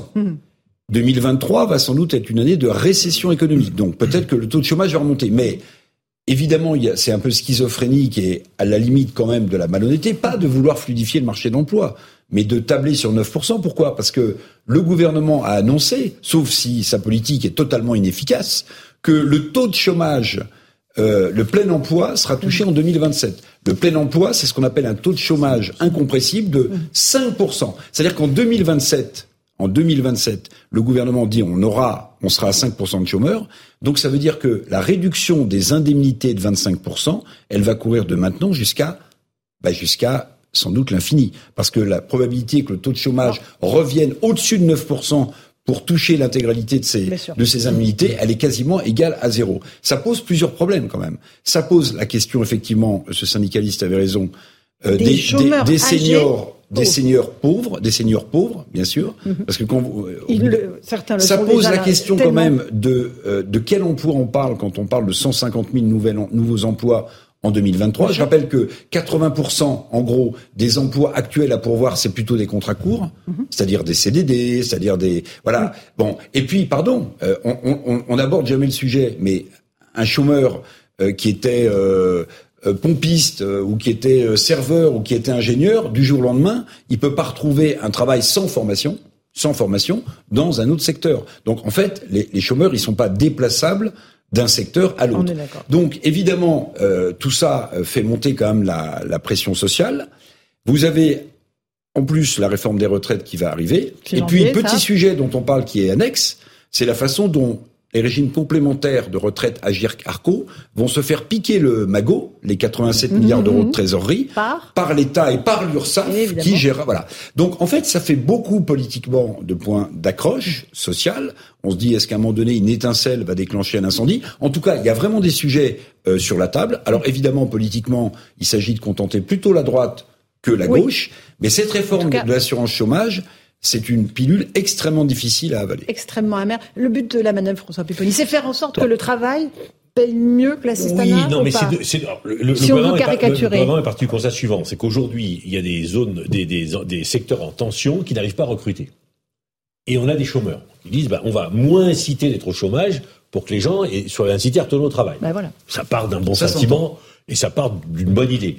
Après, dans la pratique, effectivement, les métiers sont pas les mêmes, les chômeurs sont pas forcément adaptés aux métiers en tension, les régions ne sont pas les mêmes, la, mobilité, la mobilité n'est pas la même. Bon, donc entre la bonne idée et l'application, c'est compliqué. Là, le problème, c'est que le gouvernement décide de, entre guillemets, de passer, dire on y va. Alors ils le font à un moment qui est compliqué parce que c'est 2023 où on pense qu'effectivement il y aura une récession. Donc on fait passer le message que ça peut s'aggraver, mais quand même dire on y va. Il y a effectivement les retraites et donc l'idée, je pense, du gouvernement, c'est de dire maintenant nous on va faire nos réformes on verra bien si on a une majorité à l'Assemblée nationale pour le faire, et au Parlement. On dit aux Français des choses et on y va. Et puis après, il se passera ce qui se passera. Ça passe ou ça casse. Mhm. Ça peut casser. Pareil risqué, euh, Louis Dragnel? Sur la réforme de l'assurance chômage, je pense que ça passera. Euh, Grâce à la droite Oui, et en revanche, la question de la, la, la réforme des retraites, ça sera peut-être un peu plus compliqué. Moi, je trouve au fond, globalement, euh, que c'est plutôt quand même une bonne chose. Euh, je, je, sors de mon raisonnement la question des seniors, euh, parce que la question des seniors pauvres, aujourd'hui, on le sait tous, euh, on a tous autour de nous des, des seniors qui n'arrivent pas à retrouver de travail. Les entreprises, hélas... Et quand on dit seniors, c'est 55 ans. Hein. Oui, oui, bien sûr, c'est des jeunes. quoi. Vraiment, c'est des jeunes, évidemment. Mais qui, voilà, c'est une solution parfois inextricable, c'est très compliqué. Et puis, il y a beaucoup de gens qui ont travaillé pendant 25, 30 euh, ans, euh, donc ils se retrouvent là, malgré eux, dans une situation qu'ils n'ont absolument pas choisie. Je, ça ne veut pas pour autant dire que tous ceux qui sont au chômage de, avant euh, l'ont fait de, de, de, leur plein gré. Moi, je trouve quand même que c'est plutôt sain, parce qu'effectivement, ça permet de, de donner aussi, je sais que c'est impopulaire ce que je dis, mais de donner un coup de booster à, à certaines personnes qui ont du mal à retrouver le chemin de l'emploi. Je trouve que c'est plutôt sain parce que ça permet aussi de, de retrouver une forme d'équilibre dans tout ce système-là. Je trouve que c'est sain euh, parce que euh, c'est pas uniquement pour les questions d'emploi non pourvu, mais parce que euh, aussi retrouver du travail, bah, c'est retrouver une forme de fierté. Il n'y a pas que on présente toujours le travail comme un asservissement. On peut aussi s'épanouir euh, au travail. Ça peut aussi être une, une source de, de liberté et d'épanouissement. Et, et, puis s'agissant des emplois non pourvus, on va s'arrêter là, Louis, parce que j'ai l'impression qu'il faut qu'on rende l'antenne. Ah bah, c'est la fin de cette première partie. Il y avait juste le code rouge et code vert qui me gênait. Je voulais terminer par ça. Bah oui, mais je crois qu'on n'a pas le temps. Mais même s'il me reste 1 minute 47 de compteur, visiblement le compteur marche pas. Allez, une petite pause. On se retrouve dans un instant sur CNews et sur Europe 1 tout de suite.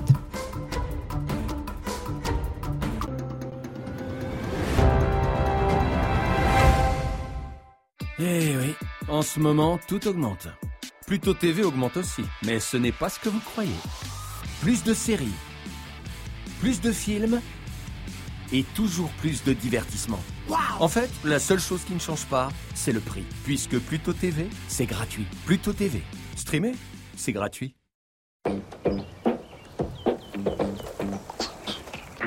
Papa? C'est mollo. Pas ici, papa.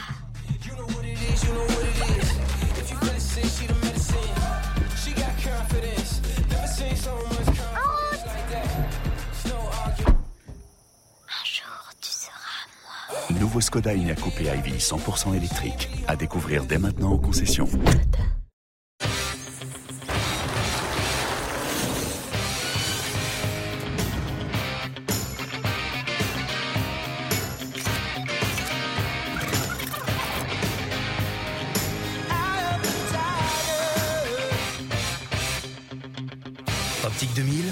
Va se revoir.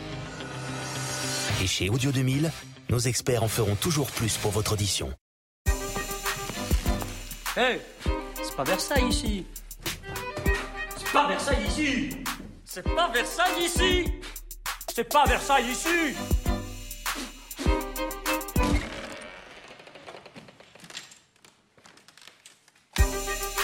Wow C'est pas Versailles ici Si c'est Versailles ici, les matelas Trianon en exclusivité à la compagnie du lit.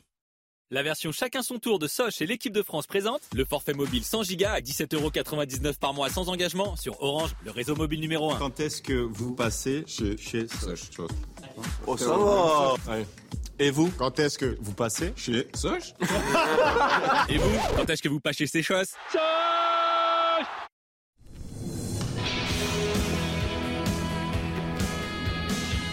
On a tous un vêtement qui nous tient à cœur.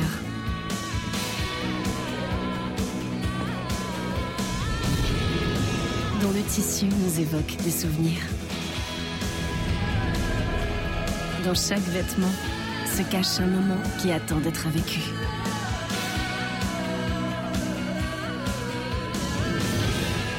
Zalando.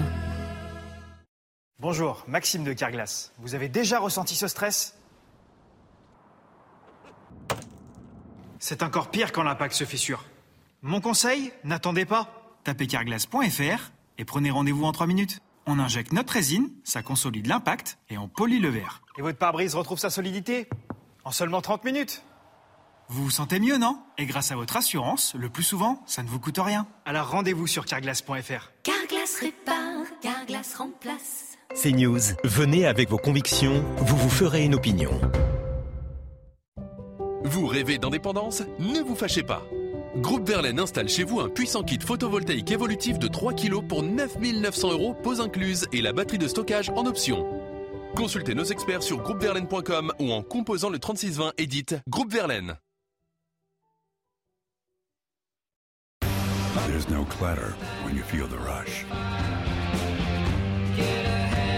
No when the engine comes to life. Noise has fallen silent. But your heart roars on. The all-electric Ford Mustang Mach-E GT.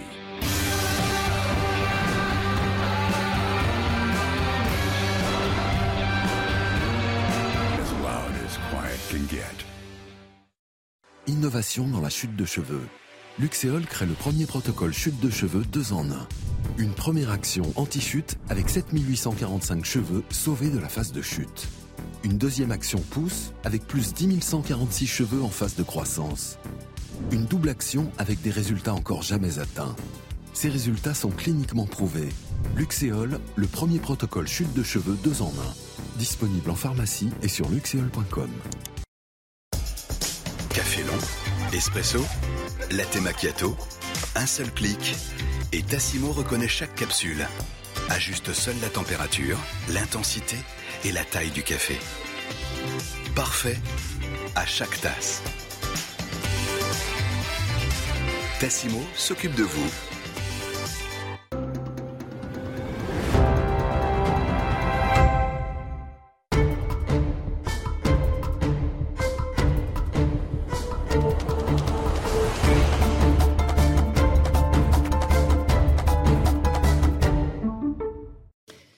Bonsoir à tous et bonsoir à toutes. Bienvenue dans Punchline ce soir sur CNews et sur Europe 1. L'émotion à Tonins dans le Lot-et-Garonne après la mort de la jeune Vanessa, violée et étranglée par un homme de 31 ans qui est passé aux aveux. Il avait déjà été dans le passé condamné pour des agressions sexuelles sur mineurs. Le récit terrifiant des derniers jours de Samuel Paty, décapité en 2020 par un terroriste islamiste. L'enseignant était complètement terrorisé, il redoutait en permanence d'être attaqué. Pourquoi était-il aussi seul et sans protection? On va en débattre également. Et puis on reviendra sur l'affaire de l'océan Viking. Sur les 230 migrants débarqués à Toulon il y a 10 jours, il en reste seulement 6. Où sont passés les autres? Réponse dans un instant dans Punchline sur CNews et sur Europe 1 après le rappel des titres de l'actualité.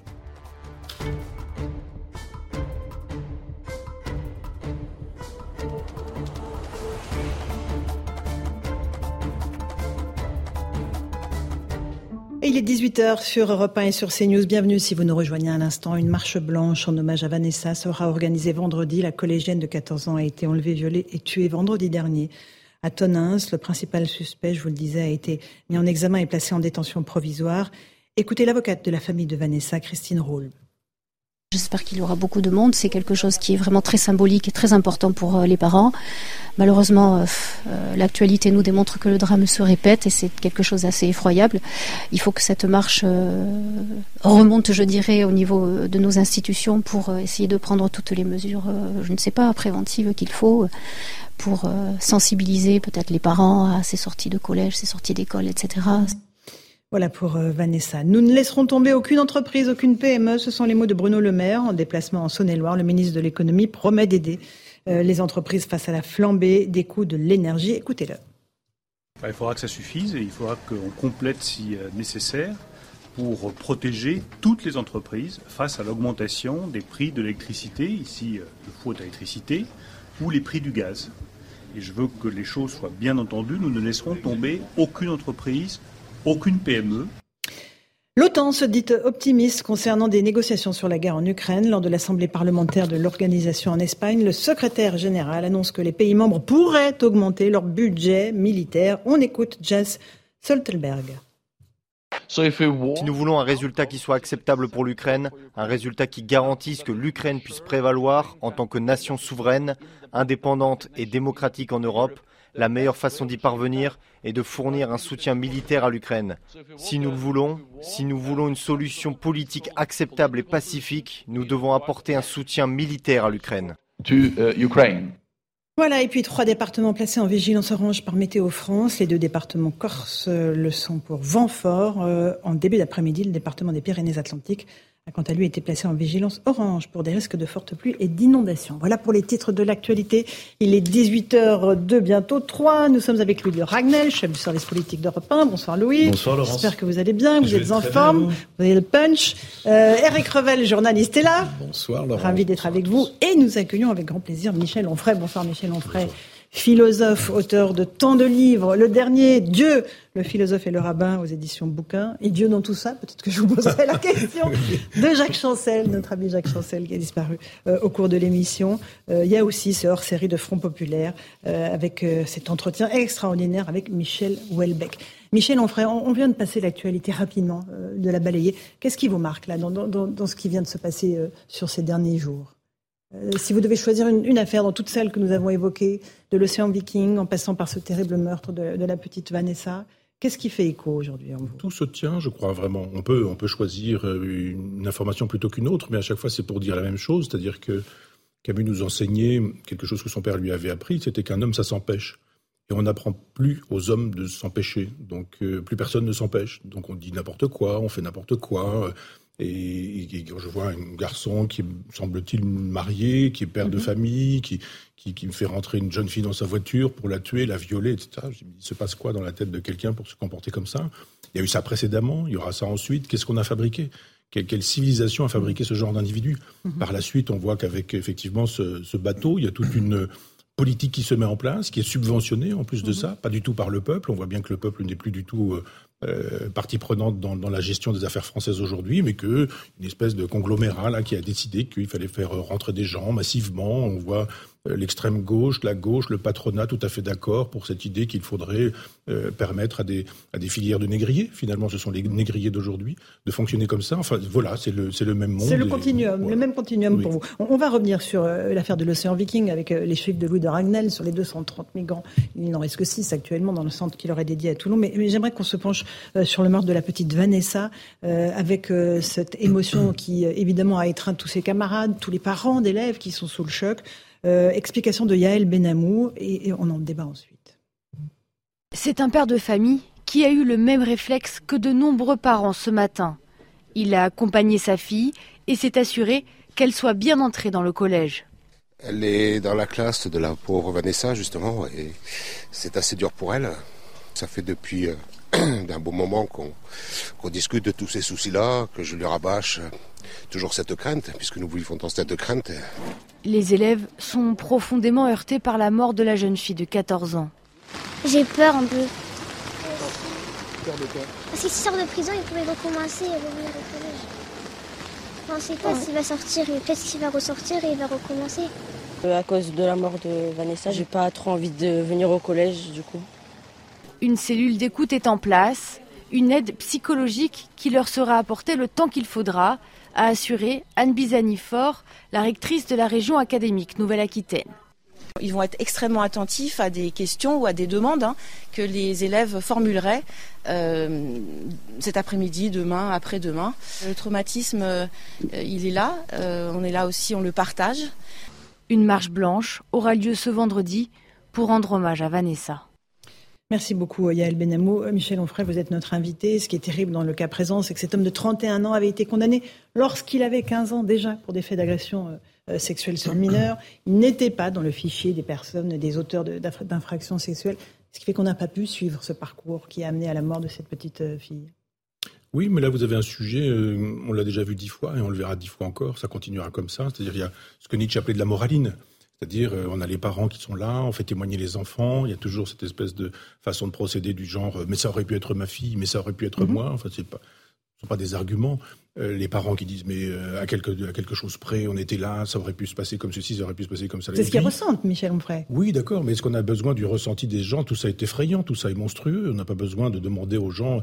Euh, l'autre question qui n'est pas de la moraline, mais qui est la question de la généalogie, c'est aussi niche. Pourquoi ça se passe? Pourquoi ça a lieu? Comment mhm. des individus comme cela sont-ils possibles? Qu'est-ce qu'on fait avec des individus comme cela? Pourquoi est-ce que des individus ont été diagnostiqués dangereux, toxiques d'un point de vue sexuel et sont tout de même dans la nature? Qui sont les prétendus experts? Qui sont les gens qui sont capables de nous dire ils sont payés pour ça. Il y a des psychologues, il y a des psychiatres, il y a des gens de justice mhm. dont le métier consiste à dire attention, ces gens sont dangereux. Ils sont dangereux, ils sont toujours dans la nature. Il y a un, il y a un nombre incroyable de gens qui sont d'une toxicité pas possible, qui circulent tout de même dans la nature, mhm. avec une espèce de bénédiction totale de gens qui sont dans la plus totale des impunités. On aimerait savoir quel est le dossier de ce monsieur et pourquoi il est toujours euh, dans la nature. Il était toujours dans la nature tout de même. C'est une question qu'on peut se poser. Ce que vous dites, c'est qu'il faut arrêter d'avoir peur. Il faut être ferme. C'est ça, euh, en gros, euh, ce que vous nous dites. Qu'il faut, arrêter d'avoir peur. Enfin, pardon. Non, non, mais allez-y, Michel Onfray. Parce que, mais quand vous dites l'émotion des parents, on n'en a pas besoin. Les sujets sont toujours les mêmes. Les sujets sont toujours les mêmes et ce sont les marches blanches, ce sont les fleurs, ce sont les petits mots, les gros plans sur ça ne recommencera, ça ne recommencera pas, repose en paix, ma petite chérie, etc. On a l'impression que ce sont des sœurs, des mm. amis, des pères, ou etc. Ce sont des gens qui ne connaissent pas cet enfant.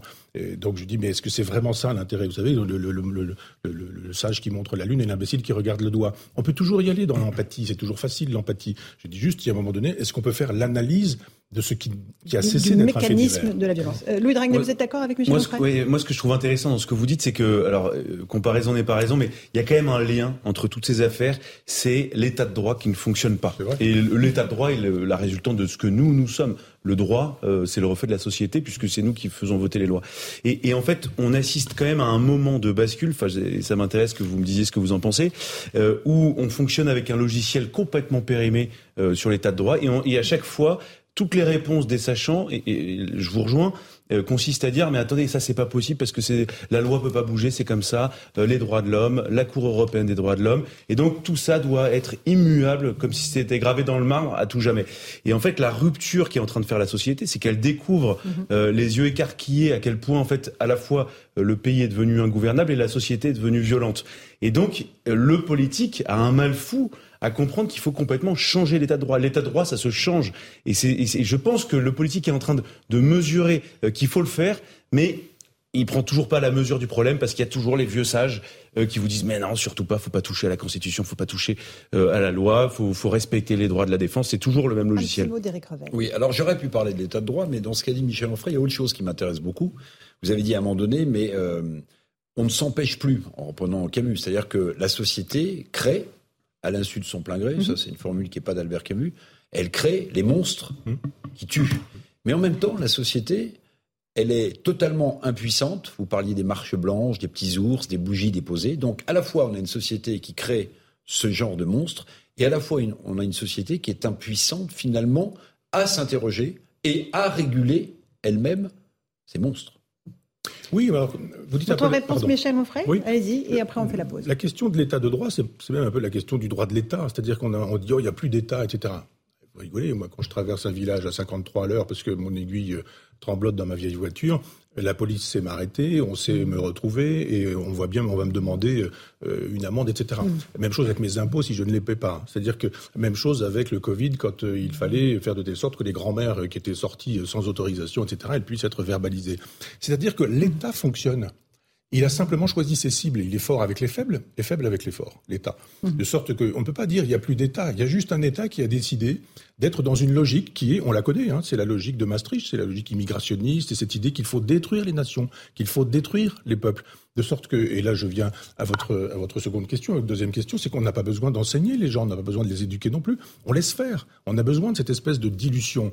Parce que là, euh, un, clou chasse l'autre, ça va recommencer. Et, comment on fait quand, euh, Pardon oui, oui, Et comment on fait quand on sait qu'on a des individus toxiques dans une société? On les suit, on les, on les examine, on les soigne, on les soigne comment? Euh, Comment est-ce qu'on prévient? On fait qu'une marche blanche. Allez, on fait une toute petite pause. On se retrouve avec vous, Michel Onfray, avec Louis Dragnel et Eric Revel. On évoquera l'océan Viking. 230, euh, euh, un peu plus de 230 migrants débarqués il y a 10 jours. Il n'en reste que 6 et sans doute demain 4, comme nous le disait Louis Dragnel. A tout de suite dans Punchline sur CNews et sur Europe 18h16, on se retrouve dans Punchline sur CNews et sur Europe 1. Notre invité ce soir, Michel Onfray, pour son livre avec Michael Azoulay, Dieu, le philosophe et le rabbin. Mais on parle de beaucoup d'autres choses aussi, cher Michel Onfray. On est avec Louis de Ragnel Eric Revel. Euh, d'abord, euh, un petit bilan euh, sur ce bateau Océan Viking dont on a beaucoup parlé il y a dix jours, lorsqu'il est, a des les migrants, les 230 migrants, un peu plus, ont débarqué dans le port de Toulon. combien sont encore présents dans les centres qui ont été créés pour eux? Réponse avec Barbara Durand. On en débat ensuite. Dix jours après avoir débarqué en France, il ne serait plus qu'une quinzaine dans le centre de Gien. La présence des quelques 200 autres migrants sur le territoire français est-elle toujours très incertaine? Sur les 44 mineurs isolés, 18 ont été pris en charge par le département du Var. Le reste, soit plus de la moitié, a fugué. Sur les 189 adultes restants, 66 d'entre eux sont encore en France. Ils ont été placés dans des centres d'accueil de demandeurs d'asile dans les Bouches du Rhône, dans l'attente de recevoir l'asile. Les demandes d'entrée sur le territoire pour les 123 autres migrants ont été rejetées, tout comme leur maintien en zone d'attente à Gien. Une erreur dans la procédure a entraîné la libération d'une centaine d'entre eux. Toutes disposent d'un visa de régularisation de 8 jours. 11 pays se sont déjà portés volontaires pour les accueillir, dont l'Allemagne, la Bulgarie, la Croatie, l'Irlande ou encore la Norvège. 20 migrants sont d'ailleurs attendus sur place dans les prochains jours. Euh, Louis de Ragnel, vous avez d'autres chiffres. Hein. pour vous, c'est six migrants qui sont encore dans ce ah, centre J'en suis sûr et certain parce que j'ai vraiment vérifié avant cette émission. Donc il reste six migrants et il y en a deux qui doivent partir dans les prochaines heures parce qu'on arrive à échéance euh, des délais. Euh, donc demain, on sera à quatre. Absolument. Et en fin de semaine, peut-être zéro. Demain, mmh. alors ça peut, sauf s'il y a une prolongation, mais honnêtement, ça devient complètement ridicule. À la limite, bah, je pense que ce sera un événement le jour où il y en aura zéro, parce que le, le problème, c'est qu'il y en a, ils sont tous dans la nature quand on parle d'une centaine de migrants qui vont être qui doivent être euh, qui vont être confrontés au service administratif, en fait, ils doivent être ils doivent se présenter sur la base du volontariat. Base du volontariat. Euh, dans une préfecture, euh, il y a fort à parier dans la mesure où ces personnes-là sont très aidées par des associations qui elles-mêmes défient systématiquement l'État. Certes, font preuve de d'action humanitaire, mais sont aussi mmh. dans cette volonté d'abattre les frontières euh, eh bien, euh, toutes ces personnes, objectivement, sont dans la nature. Michel Onfray, que, vous inspirent euh, ces chiffres Voilà, euh, six migrants, demain quatre, sur bah, ce qu'on a accueillis. Voilà, c'était le but. Oui. C'est-à-dire, ils arrivent, on dit, oh là là, mais on va pas les garder, ça va pas être possible, il va falloir que ceci, que cela. Mais ils ne fuguent pas, la porte est ouverte. Donc, pour fuguer, il faut faire le mur, il faut grimper par-dessus, il faut nouer des droits, enfin, ce que j'ai fait quand j'étais pensionnaire. Mais euh, là, ils ne fuguent pas du tout. La porte est ouverte, ils s'en vont et puis l'affaire est réglée. Personne ne leur court après. Pourquoi faire? Si on les récupère, qu'est-ce qui va se passer? On va pas les arrêter. Il se passe rien, on va pas les arrêter. C'est pas un délit. Donc ils continuent, etc. Puis il va revenir un bateau, puis encore un bateau, puis encore un bateau. Puisque tout est fait euh, comme ça, c'est subventionné. Mais il y a même des grandes villes, la ville de Paris, qui donnent de mhm. l'argent en disant venez, venez, venez, venez. Mhm. À SOS euh, Méditerranée. tout ça, tout ça est très logique. C'est la, c'est la grande politique de destruction d'un peuple, d'une culture, d'une nation. Il s'agit de faire une espèce de grand gloubi-boulga européen dans lequel on aura des, bras pas chers, parce qu'il va falloir euh, casser le travail. Ce sont les gens simples et modestes qui travaillent et qui, eux, ont des problèmes parce qu'effectivement, on casse le marché, on casse le, prix du travail. Il ne faut pas s'étonner que Geoffroy Roux de Bézieux, et puis, par exemple, Mélenchon, le, le, MEDEF et la France Insoumise, les socialistes, une partie, enfin, tous les Maastrichtiens pensent la même chose. Ils sont tous d'accord sur ce sujet. A un moment donné où Mélenchon se dit tiens, je pense la même chose que le MEDEF, il y a un truc qui ne va pas.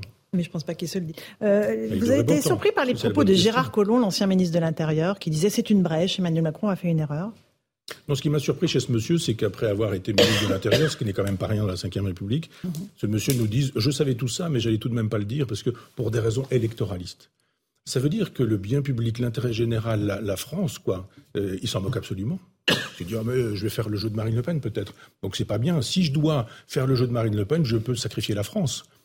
Enfin, quand on est ministre de l'Intérieur, c'est pas la France qu'on commence par sacrifier, c'est la France qu'on commence par aider, sauver ou, porter, en disant j'ai un poste majeur et je vais faire quelque chose d'important pour la France. Dussé-je perdre moi-même mon propre poste? Ou dussions-nous même peut-être perdre les élections, euh, pourvu qu'on ne perde pas son âme? Mais non, voilà quelqu'un qui nous avoue qu'il pensait des choses, mais il les a gardées par devers lui parce qu'il fallait, pour des raisons de base politique politicienne, faire le nécessaire. Ben voilà, quoi. On se dit au sommet d'État, on n'a pas de gens qui soient soucieux de l'intérêt général et du bien public. Constat partagé. Non, j'ai juste une toute petite remarque. J'entends ce que vous dites, mais c'est le seul ministre de l'Intérieur, à ma connaissance, qui a fait ce constat-là. Tous les autres, aux abonnés absents, tous ceux qui sont passés par le ministère de l'Intérieur depuis dix ans, euh, globalement, euh, ils ont la même euh, situation devant les yeux, ils la connaissent, mmh. et, et, objectivement, il y en a très peu qui la décrivent. Et Gérard Collomb, on peut lui reprocher ce qu'on veut, mais au moins il a, il a, il a dit les choses. Alors peut-être euh, trop tard pour des raisons politiques, ah mais, mais, mais, au moins il le dit. Et je trouve que la force de son témoignage, c'est quand même de dire voilà, moi j'étais ministre de l'Intérieur il y a quelques années, il y a peu de temps. Voilà ce que j'ai vu et la situation est catastrophique et voilà pourquoi on n'arrivera à expulser aucun migrant. Les autres, il n'y a rien. Éric Peut-être qu'on dit en Normandie, mais en Charente, on dit ça mange pas de pain. Ah Une fois que vous êtes plus aux affaires, dire bah, je suis d'accord avec fallait mieux faire. Non, ce que, ce que je il aurait pu ne rien dire. Ce que je voudrais partager avec Michel Onfray, c'est ce que vous dites sur l'Europe qui me semble fondamental. D'ailleurs, le président de la République ne ment pas sur la marchandise. Il ne parle que de souveraineté européenne. Il n'y a plus de nation déjà euh, pour lui. Donc, euh, d'une certaine manière, je ne sais pas si on ira jusqu'au euh, tableau avec la lumière normande que vous dépeignez, mais, mais c'est sûr, c'est sûr que la nation est en train de, de disparaître.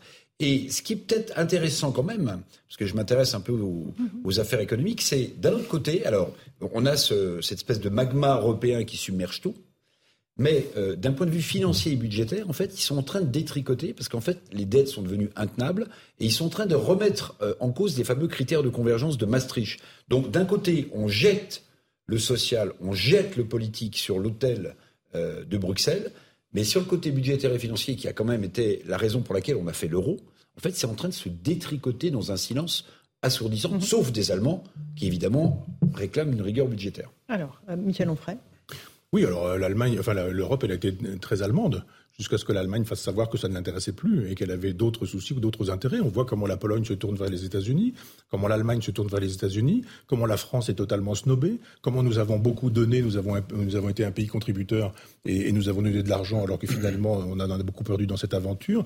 Et à un moment donné où moi je suis, je suis pour sortir de cette Europe de Maastricht, justement au nom d'une autre Europe. Euh, on est en train de voir que la guerre en Ukraine est en train de rebattre les cartes. Et, là, elle va ressembler à quoi cette Europe qui va sortir de ce conflit-là? Comment? De quelle manière? Il va se passer quoi? On n'en sait rien. Que va faire Poutine? On n'en sait rien. C'est-à-dire que l'Europe, d'une certaine manière, est entre les mains de Poutine.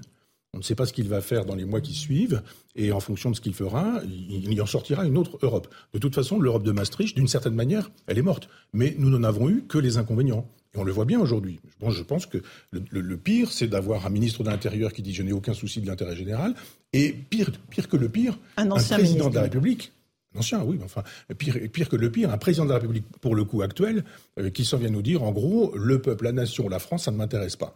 Quand on commence à avoir quelqu'un dont le métier consiste à porter la France et les Français, qui nous dit je ne suis pas intéressé par la France et par les Français, je suis intéressé par un grand projet maastrichtien qui est de transformer l'Europe en, en supermarché, ce qu'en philosophie on appelle la réification, la transformation de tout en chose. Quand tout est chosifié, quand tout est devenu une chose, tout est vendable, tout est louable le corps des femmes, les utérus, les enfants s'achètent, etc., etc. La force de travail, ça s'achète. Relire la fétichisation de la marchandise de Marx dans le Capital, tout est dit là très précisément. Eh bien, il est marxiste en ce sens, c'est-à-dire qu'il nous dit il faut que tout soit transformé en, marchandise pour que tout soit vendu. C'est le grand projet de Macron, c'est le grand projet, le grand projet maastrichtien. Alors là, effectivement, on détruit tout ce qui faisait la nation selon Renan, c'est-à-dire le, fameux vivre ensemble. Vous savez, une expression issue de son, de, son texte sur la, sur la nation. Plus personne n'a envie de vivre ensemble, chacun veut vivre, euh, mmh. vivre côte à côte. C'est ce que disait euh, effectivement l'ancien ministre de, de l'Intérieur qui nous disait nous vivons pour l'instant côte à côte, euh, craignons que nous n'ayons un jour à vivre euh, face à face. C'est un des symboles pour vous, Michel Onfray, du grand délitement de l'État, du grand déclassement français à l'œuvre? Non, je vous dis, je pense que l'État laisse faire, que, l'État existe, il est fort, il est puissant quand il s'agit de récupérer l'impôt, quand il s'agit de, récupérer les amendes. Moi, à chaque fois, je ne sais pas comment ça marche pour vous, mais à chaque fois que j'ai une enveloppe avec le, drapeau bleu, blanc, rouge, je me suis dit, qu'est-ce que j'ai encore fait Vous recevez une lettre de l'État. On est un peu tous pareils. Hein. Le trésor public, à droite.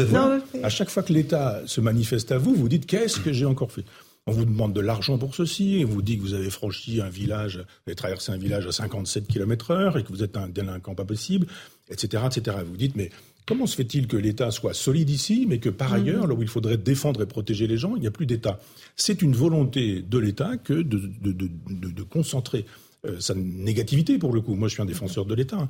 mais de concentrer sa négativité sur les mêmes, sur, euh, sur les faibles la plupart du temps, pendant que les forts peuvent continuer à être forts, puisque de toute façon, c'est fait pour eux. Tout est mm. fait pour eux. Ce système-là fonctionne pour eux, par eux. Éric Revel, vous êtes un Maastrichtien, vous. que ah, répondez-vous ah, à Michel Onfray non, non, je ne suis pas Maastrichtien. Je dis simplement à Michel Onfray, qui, qui avait peut-être euh, été passé à côté du sujet, c'est que l'Europe de Maastricht financière est en train de se détricoter. Non, non, moi, au contraire, je pense depuis très longtemps que euh, l'Europe des nations, euh, c'est autre chose que l'Europe fédérale. Parce qu'en réalité, si vous voulez, même quand vous regardez dans le détail, sans être économiste, hein, mais vous avez un taux d'intérêt unique en Europe. La probabilité que ce taux d'intérêt unique corresponde à toutes les conjonctures européennes, elle est égale à zéro en fait. La probabilité est égale à zéro. Et pourtant, on marche sur la tête depuis la mise en place de Maastricht. On a corseté les économies, on les a empêchés de faire de l'investissement au, profit du respect de ces critères budgétaires. Et moi, je trouve ça absolument, mais depuis longtemps, depuis longtemps. Où là, il faut s'interroger, c'est euh, si l'euro est basé sur ces critères. Et l'Allemagne nous l'a vendu comme ça. Si vous vous souvenez, on nous disait l'euro, mmh, mmh. c'est l'assurance tout risque contre le chômage, contre l'inflation. Enfin, c'était magnifique l'euro. Mmh, eh bien, euh, si euh, si les Allemands et M. Olaf Scholz tapent du poing sur la table, est-ce que Emmanuel Macron rentre dans le rang budgétairement? C'est-à-dire qu'on serait devant de nouveau une période à la fois récessionniste économiquement en 2023 et non expansionniste pour les plus faibles des investissements de services publics dont on manque tant. C'est ça aussi. Ah, L'Europe de Maastricht, c'est le sacrifice des services publics. Mais, Mais on est d'accord pour le coup. On est d'accord, et moi je suis contre le sacrifice des services publics. Mais moi aussi. Bien, et eh ben voilà. C'est pour ça qu'on va s'entendre. Je suis pas très sûr que vous soyez aussi maastrichtien que ça. Non, non, Parce que justement, la, la question de Maastricht, c'est la fin de la souveraineté française, nationale. C'est donc la fin de la souveraineté économique et monétaire de sorte que la politique économique n'est pas menée par un pays de manière intrinsèque, en disant le chef de l'État qui a été porté par le peuple ici à l'Élysée doit pouvoir mener la politique qu'il a l'intention de mener. Pas du tout, mm. c'est fini. On ne peut plus. La politique économique n'est plus possible. Mais Michel Onfray, est-ce qu'on a d'autres choix quand même? En étant, est-ce qu'on a d'autres choix? C'est-à-dire en face du bloc américain, chinois, économique, est-ce qu'on a d'autres choix que d'être un, groupe, un continent, et de pas rester une nation isolée Bien sûr que vous avez raison. Mais on n'a pas besoin de cette Europe maastrichtienne.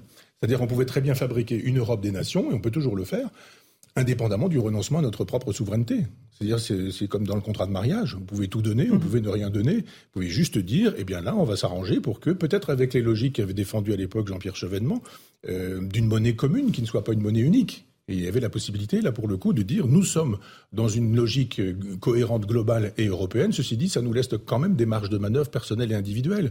Euh, je pense que on, pouvait penser l'économie dans cette configuration-là, sans imaginer tout de suite qu'il fallait tout donner à cette, à cette Europe qui, pour le coup, n'est pas démocratique, puisque vous savez très bien, ce ne sont, pas des, ce sont pas des gens élus, mais des gens qui ont été nommés à partir de ceux qui ont été élus, qui décident des politiques nationales, qui décident des politiques économiques. que Madame von der Leyen. Mais c'est elle la patronne.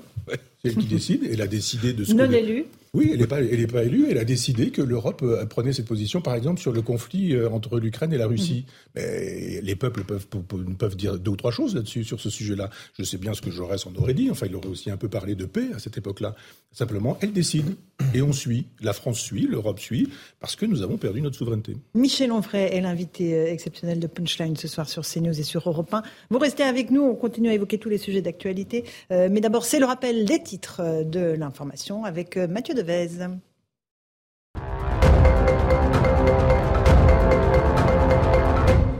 L'ouverture du procès en appel de l'attentat déjoué du Thalys en août 2015, le Marocain Ayoub El Kazani était monté dans le train Amsterdam-Paris, armé d'une Kalachnikov, d'un pistolet, d'un cutter et de 300 munitions. Trois soldats américains étaient alors intervenus pour éviter un massacre.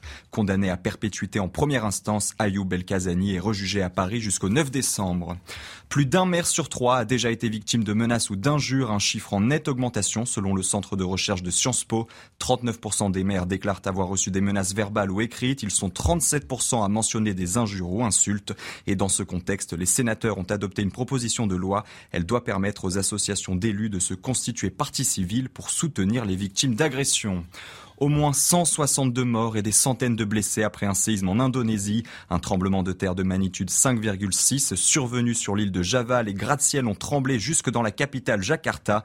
L'Indonésie est située sur la ceinture de feu du Pacifique où les plaques tectoniques se rencontrent. Le pays est donc régulièrement confronté à des tremblements de terre. Merci beaucoup Mathieu Deves. 18h30, on fait une petite pause. Dans un instant, on se retrouve avec Michel Onfray, qui est l'invité exceptionnel de Punchline. On remercie Louis Dragnel et Eric Revel pour leurs prestations remarquées et remarquables.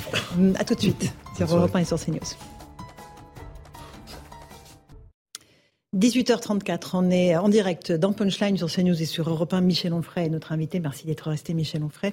Votre livre euh, Dieu, euh, on, l'évoquera, Dieu, le philosophe et le rabbin, on l'évoquera dans un instant. Euh, j'aimerais qu'on parle avec vous de ce qui s'est passé pour Samuel Paty. On, est deux ans après sa mort.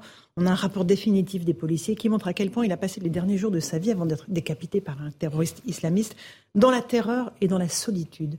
Euh, c'est l'enquête qui le montre. Ce sont les mails qu'il a envoyés, les recherches qu'il a fait sur Internet qui traduisent un, état qui fait froid dans le dos. Euh, on va faire euh, le point sur ces paroles avec Maëva Lamy et je vous passe la parole ensuite. Samuel Paty avait-il pressenti une attaque contre lui? D'après le rapport définitif des policiers de la sous-direction antiterroriste que le Parisien s'est procuré, l'enseignant vivait dans la peur. L'enquête révèle la vive inquiétude ressentie par Samuel Paty devant l'ampleur et l'agressivité de cette polémique. Une polémique lancée par un parent mécontent de la projection d'une caricature du prophète Mahomet lors d'un cours sur la liberté d'expression le 6 octobre 2020. Se sentant menacé, Samuel Paty demande à des collègues de le ramener près de son domicile à la sortie des cours. Je ne le reconnaissais pas. Il avait clairement peur, il était emmitouflé. Il cachait son visage. Il m'a dit de ne pas le déposer devant chez lui. Le 16 octobre, jour du meurtre, il demande une nouvelle fois à être raccompagné. J'ai dû lui dire non par rapport à mon emploi du temps. Samuel Paty était très tendu ce jour-là. Il tournait en rond dans la salle des profs. La principale du collège avait informé les autorités, police et rectorat des tensions au sein de son établissement, mais l'enseignant n'a bénéficié d'aucune protection. Quand il y a eu l'hommage, je me suis dit que je n'avais pas réussi à le garder en vie, mon prof. 14 personnes sont mises en examen. Elles risquent un procès aux assises. Michel Onfray, que vous inspirent euh, ces, phrases, ces mots de, Samuel Paty, qui se savait menacé, qui avait un marteau euh, dans son sac, euh, vous me le disiez tout à l'heure, pour tenter de, se défendre. Il n'a évidemment pas eu. Vous vous rendez compte? le, choix. Un enseignant qui est obligé de, mettre un, marteau dans son sac à dos ou dans son cartable parce qu'il il sait qu'il aura à se défendre un jour et qu'il se, serait défendu à coups de marteau. C'est terrible la souffrance de cet homme. De cet homme. C'est terrible la solitude qui a été la sienne. Alors, il faudrait faire le procès de, tout le monde dans cette affaire, parce qu'il y a les profs qui sifflotent. Vous savez, quand euh, on commence à dire à certains enseignants, on va débaptiser le, lycée, on va lui donner le nom d'Arnaud Beltrame, ou, et là, vous avez tous les profs qui disent Ah non, on ne veut pas avoir d'ennui, on peut avoir de problème. Vous avez euh, le rectorat qui ne veut pas avoir de problème, vous avez la direction qui ne veut pas avoir de problème, vous avez les syndicats qui ne veulent pas avoir de problème, stigmatisation, euh, vous détestez l'islam, ça n'a rien à voir, etc. etc. C'est-à-dire qu'il y a une espèce de culpabilité collective et c'est ce pauvre homme mhm. qui, perd la vie dans cette aventure. C'est une victime de l'islamisme, d'accord, mais aussi de la lâcheté de la République, euh, de, du système en place, qui estime qu'il ne faut pas faire de vagues, il faut laisser faire. Ils savent très bien de toute façon que cette guerre civile à bas bruit, elle deviendrait une guerre civile violente si d'un seul coup la République disait nous allons imposer nos valeurs. La guerre civile de qui contre qui La guerre civile de qui contre qui, Michel de, de, des, fameux sécessionnistes dont on a parlé à un moment donné, c'est-à-dire les gens qui estiment que euh, les islamistes, s'il faut parler clairement, s'il faut utiliser ce mot-là, que, que, que la France n'a pas à continuer à être ce qu'elle est, c'est-à-dire colonialiste, c'est-à-dire agressive, c'est-à-dire insupportable, c'est-à-dire laïque, etc., etc. Je pense que cet homme a été sacrifié, pas seulement par celui qui l'a sacrifié, mais par euh, l'État français qui lui a décidé de dire on ne fait pas de bruit parce que si on commence à faire du bruit, on va avoir tous ces gens qui vont descendre chez nous et là ça va être absolument ingérable. Donc effectivement, s'il n'y a pas une guerre civile la plus haut bruit, c'est juste parce qu'effectivement il y a des il il y a des lâchetés, des lâchetés qui s'associent la lâcheté du, du, rectorat, la lâcheté de l'éducation nationale, la lâcheté du ministre de, la, de l'éducation nationale, la lâcheté du, ministre également de l'Intérieur, la, la, lâcheté du président de la République. Moi, j'ai vu étonner euh, les parents de Samuel Paty reçus par Emmanuel Macron, qui ont fait une grosse affaire de communication, ça s'embrasse, ça s'étreint, ça larmoie, etc. Enfin, j'ai dit, mais je ne sais pas, je ne vais pas parler à la place des parents, ni surtout penser à la place des parents. Mais je ne suis pas bien sûr que j'aurais accepté d'abord de me trouver dans un lieu pareil, et ensuite que j'aurais autant de, de diffusion et de sympathie pour un système qui a aussi tué cet homme. Mmh. si, si hein, l'éducation nationale avait un peu d'honneur, un peu de respect de ses enseignants, elle, permettrait à, plein d'enseignants, pas seulement, hélas, Samuel Paty qui n'est plus là, mais plein d'enseignants qui vivent dans la terreur et qui ne veulent pas le dire. S'ils disent qu'ils vivent dans la terreur, on va dire qu'ils sont, des, des fascistes, qu'ils sont des vichistes, qu'ils sont des soutiens du Front National, qu'ils sont des gens d'extrême droite. Tout le monde a peur. Et donc une espèce de terreur imposée par une espèce de, de, minorité. Puis de temps en temps, on a, on a un mort. Alors évidemment, euh, plus jamais ça, vous n'aurez pas ma haine, mmh. marche blanche, les fleurs, et puis on recommence jusqu'au prochain, jusqu'au prochain. Donc etc. vous dites, Michel Onfray, que euh, finalement on voit monter les atteintes, là en l'occurrence c'était du terrorisme, mais à la laïcité dans les, tous les établissements publics euh, de l'éducation nationale, et qu'on ne fait rien. On compte, mais on ne fait rien. Oui, mais il y a des, des, rapports qui sont faits. On ne peut pas aujourd'hui enseigner Darwin. Vous ne pouvez pas. Vous avez ce qu'on appelle des platistes, c'est-à-dire des gens qui pensent que la Terre est plate. Il y a des gens qui pensent ça aujourd'hui. Vous avez des photos de la Lune, on a vu des gens sur la Lune, pas du tout, la Terre est plate. Vous ne pouvez pas enseigner Darwin, vous ne pouvez pas enseigner la Shoah, vous ne pouvez pas enseigner le Coran. Si vous dites nous allons enseigner le Coran, nous allons vous raconter la vie du prophète l'âge de ses épouses, euh, ce qu'il a fait, ce qu'a été sa vie, comment il a combattu. On ne peut pas le dire. Mais attendez, si on peut même pas enseigner vos propres textes, ce sont les hadiths du prophète, c'est exactement dans le Coran, on n'a pas le droit. Parce que, effectivement, c'est pas ce qu'il faut enseigner. Il faut pas enseigner la vérité.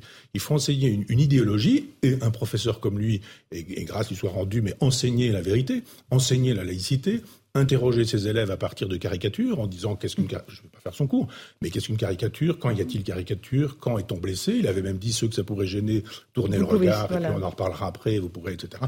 Il fait son travail d'enseignant. Un homme a été tué parce qu'il faisait son travail d'enseignant dans l'esprit de Voltaire, je dirais. Voilà où on en est. Et pendant ce temps-là, euh, le, le, président de la République n'existe pas, le ministre de l'Éducation nationale n'existe pas, le ministre de l'Intérieur n'existe pas.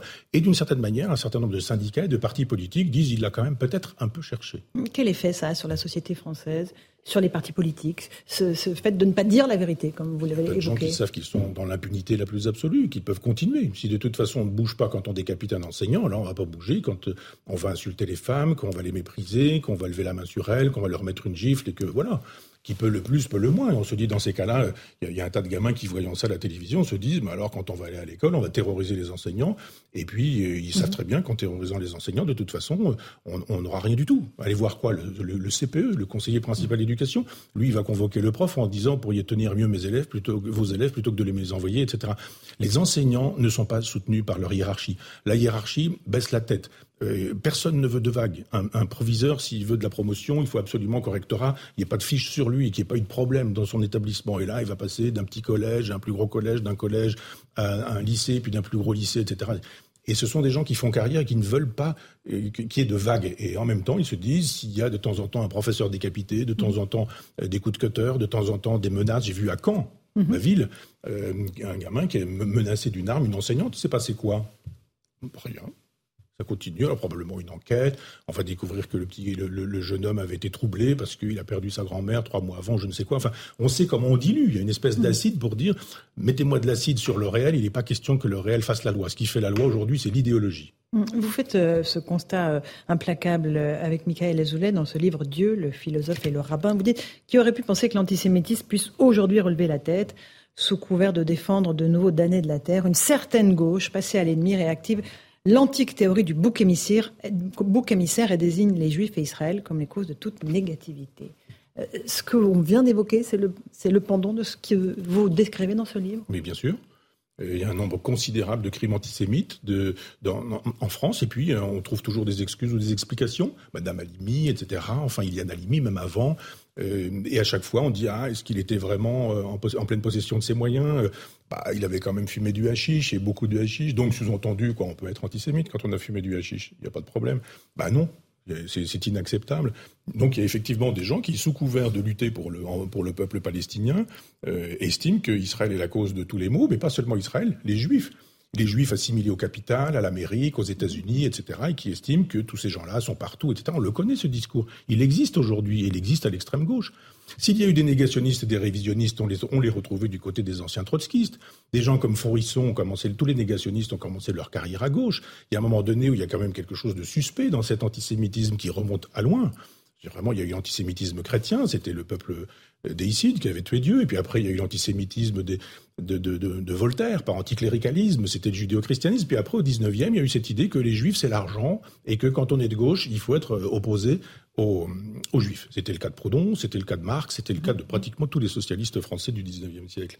Et aujourd'hui, on a trouvé une autre façon euh, pour, pour être antisémite. Il suffit juste de dire euh, la politique d'Israël n'est pas défendable parce que Israël, d'un point de vue essentiel, est un, est un pays qui, qui, qui colonise et, et, qui ne devrait pas exister. Donc l'antisionisme aujourd'hui est la forme prise par l'antisémitisme, ça me paraît évident. Donc évidemment, euh, une partie de la France insoumise, une partie de la NUPES, les franges les plus à gauche du Parti socialiste sont des gens qui sont sur ce, sur ce terrain-là. Ils disent que l'islamo-gauchisme n'existe pas, évidemment, c'est facile, ça s'appelle du négationnisme, et c'est les mêmes qui nous disent que, que Robespierre était gentil et n'a tué personne et était opposé à la peine de mort. On entend ce genre de choses. Donc euh, je pense simplement qu'il y a un moment donné où il faut dire le réel si on veut pouvoir agir sur le réel. Tant qu'on ne dira pas le réel, on ne pourra pas agir sur lui. On en revient toujours à ce même thème depuis le début de l'émission, Michel Onfray. Euh, vous dites au fond que tout cela, c'est une des raisons de l'assignation identitaire qui gagne dans notre pays et qui gagne dans le monde entier peut-être même ah, c'est plutôt que ça part des États-Unis et que mmh. les États-Unis nous offrent ça comme un cadeau empoisonné et qu'il y a eu un moment donné, on le sait, Mitterrand a, a renoncé à la gauche en 83 et il a dit ah, le programme de Giscard est formidable. Il l'a pas dit, mais c'est comme ça que ça s'est passé. Et d'un seul coup, on lui disait mais alors euh, qu'est-ce qui vous distingue vraiment de la droite? Et là, il a fallu trouver du sociétal pour dire nous on n'est pas pareil. Ah, la, droite, elle est contre l'avortement, contre la contraception, elle est contre le mariage homosexuel. Nous on est pour. Ah, vous avez vu la ligne de partage. Et d'un seul coup, on nous fabrique comme ça une ligne de partage. La gauche aurait pu se réinventer. Elle aurait pu dire, mais on a une tradition socialiste qui est extrêmement intéressante, pas seulement Jaurès, mais euh, des, des, enfin plein, plein d'autres qui sont des mmh, gens très mmh. intéressants, même le socialisme libertaire, et repenser une gauche, celle qui m'intéresse moi aujourd'hui. Et, et, on lui a dit, mais non, pas du tout, il y a une idéologie clé en main, c'est celle des États-Unis, de la côte ouest aux États-Unis, c'est le wokisme. Donc on va se faire un petit peuple de substitution et avec les homosexuels, avec les trans, avec les gens de couleur, avec etc. etc. On va fabriquer une espèce de peuple de substitution. Laissez le petit peuple, les gens simples, les gens modestes, ils sont chez Le Pen, n'essayez pas de les récupérer. Et à partir de ce moment-là, l'idéologie clé en main a été donnée à la gauche, qui effectivement euh, reprend les thèses qui sont les, thèses de, de, l'Amérique, de, l'Ouest. Hum, justement, euh, on évoque les États-Unis, Michel Onfray. Euh, la candidature annoncée de Donald Trump, elle dit quoi pour vous? Et de l'État des États-Unis, avec un Joe Biden qui lui aussi annonce vouloir se représenter, et finalement aussi de notre État à nous, puisqu'on on est tellement dépendants, interdépendants. Elle dit que Marx a raison quand il fait l'analyse du capitalisme en disant qu'il paupérise. Paupériser, ça veut dire euh, créer un maximum de pauvres, de plus en plus pauvres et de plus en plus nombreux, et de faire de telle sorte qu'il y ait de moins en moins de riches, et de faire de telle sorte que ces riches soient de plus en plus riches. Quand vous avez ça dans un pays, il est normal que vous ayez des individus qu'on présente comme des démagogues, comme des populistes, mais qui disent juste fût des milliardaires. Trump est un milliardaire, c'est paradoxal, mais euh, il arrive et il dit mais non, c'est pas acceptable. Vous avez deux Amériques. Et on parlait tout à l'heure de la côte ouest. Euh, alors c'est plus la côte est, c'est plus New York, c'est la côte ouest, c'est aujourd'hui euh, Los Angeles et San Francisco par exemple, mais vous avez aussi le Texas.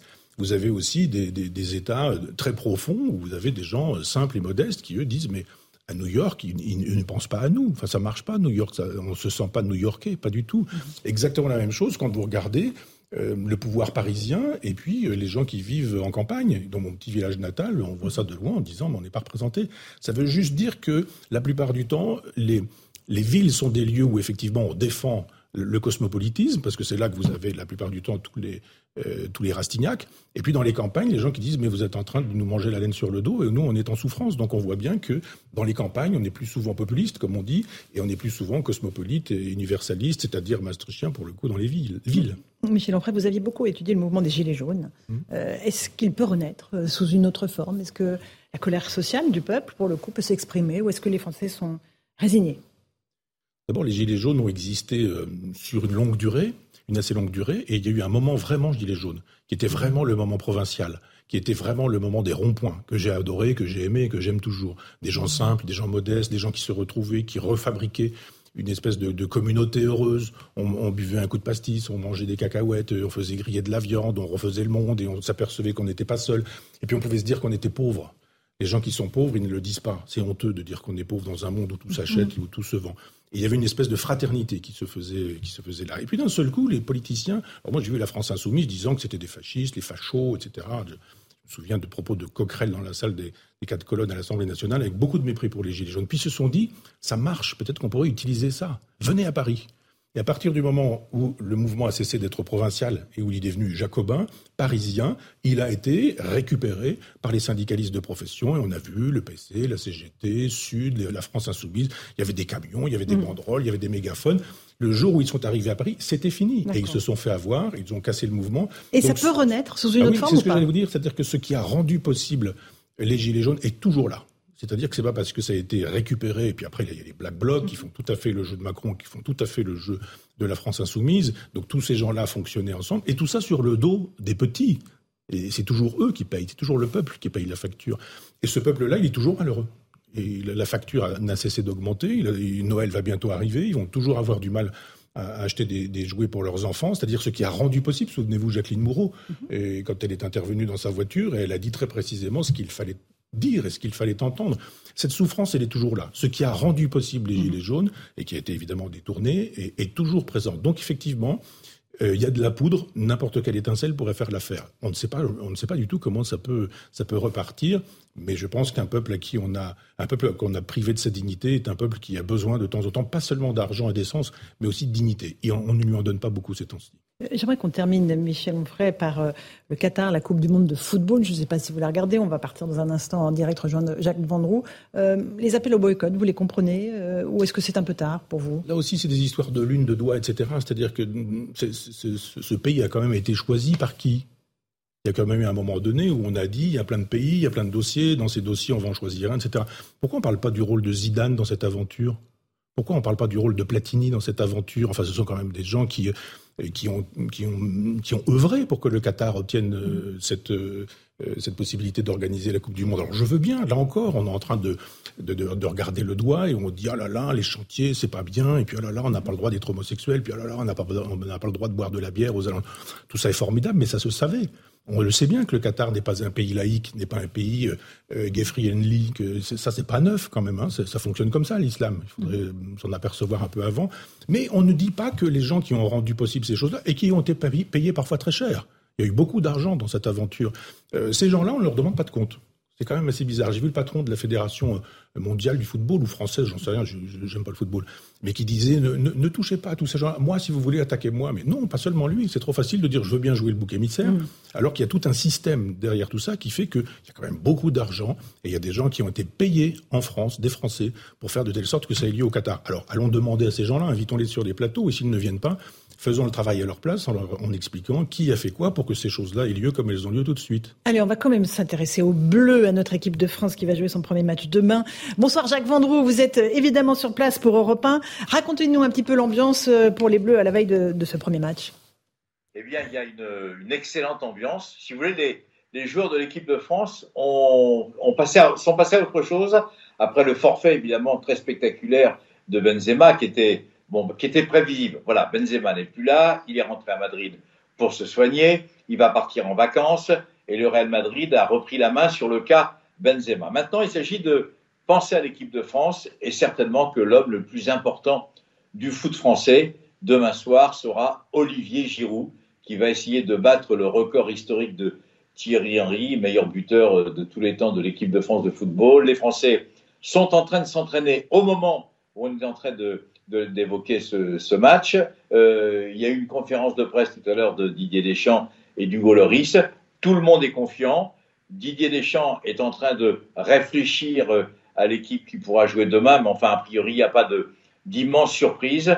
Donc tout le monde pourra jouer. Il y aura une attaque de feu avec Mbappé, Griezmann, Dembélé et évidemment Olivier Giroud. Mais ce qui est important, c'est que j'ai trouvé, à l'occasion des derniers rendez-vous aujourd'hui de l'équipe de France, il y a beaucoup de sérénité et il y aura beaucoup de supporters, que ce soit des Qataris, que ce soit des expatriés, que ce soit même des étrangers qui vivent ici au, au Qatar, qui seront au stade demain pour encourager l'équipe de France de foot, parce que franchement, ici, elle est très populaire. Merci. Et pour, euh, pour terminer cette, cette intervention, tout le monde aurait aimé hier soir eh bien, qu'il y ait un match d'ouverture entre le pays organisateur, le Qatar, pourquoi pas, et l'équipe de France de football. Voilà la, les derniers bruits de cette, euh, de cette Coupe du Monde. Nous sommes au deuxième jour. Et puis aujourd'hui, on a assisté à un superbe match, une magnifique victoire de l'équipe d'Angleterre sur l'Iran sur le score de 6 à 2. Et dans quelques minutes va se terminer un autre match.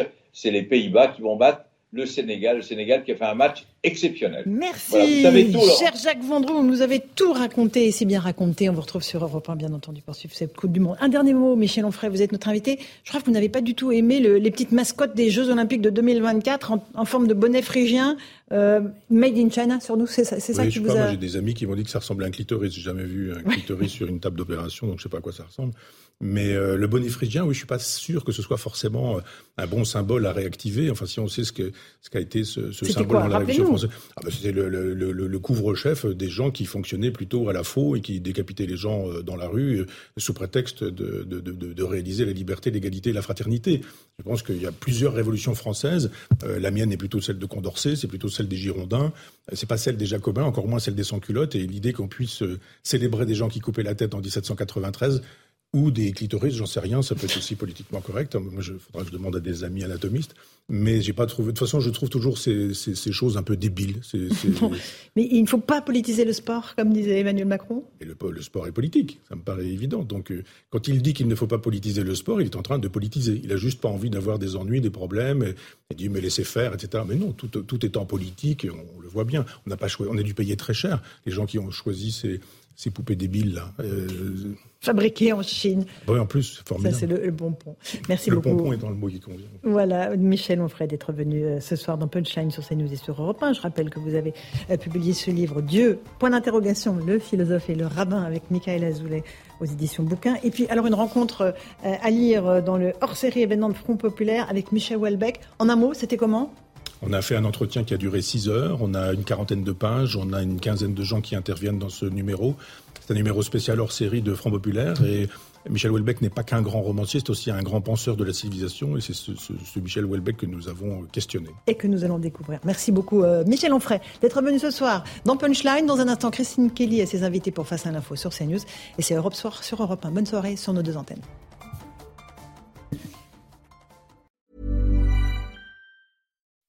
When you make decisions for your company, you look for the no-brainers. If you have a lot of mailing to do, stamps.com is the ultimate no-brainer. Use the stamps.com mobile app to mail everything you need to keep your business running with up to 89% off USPS and UPS. Make the same no-brainer decision as over 1 million other businesses with stamps.com. Use code PROGRAM for a special offer. That's stamps.com, code PROGRAM.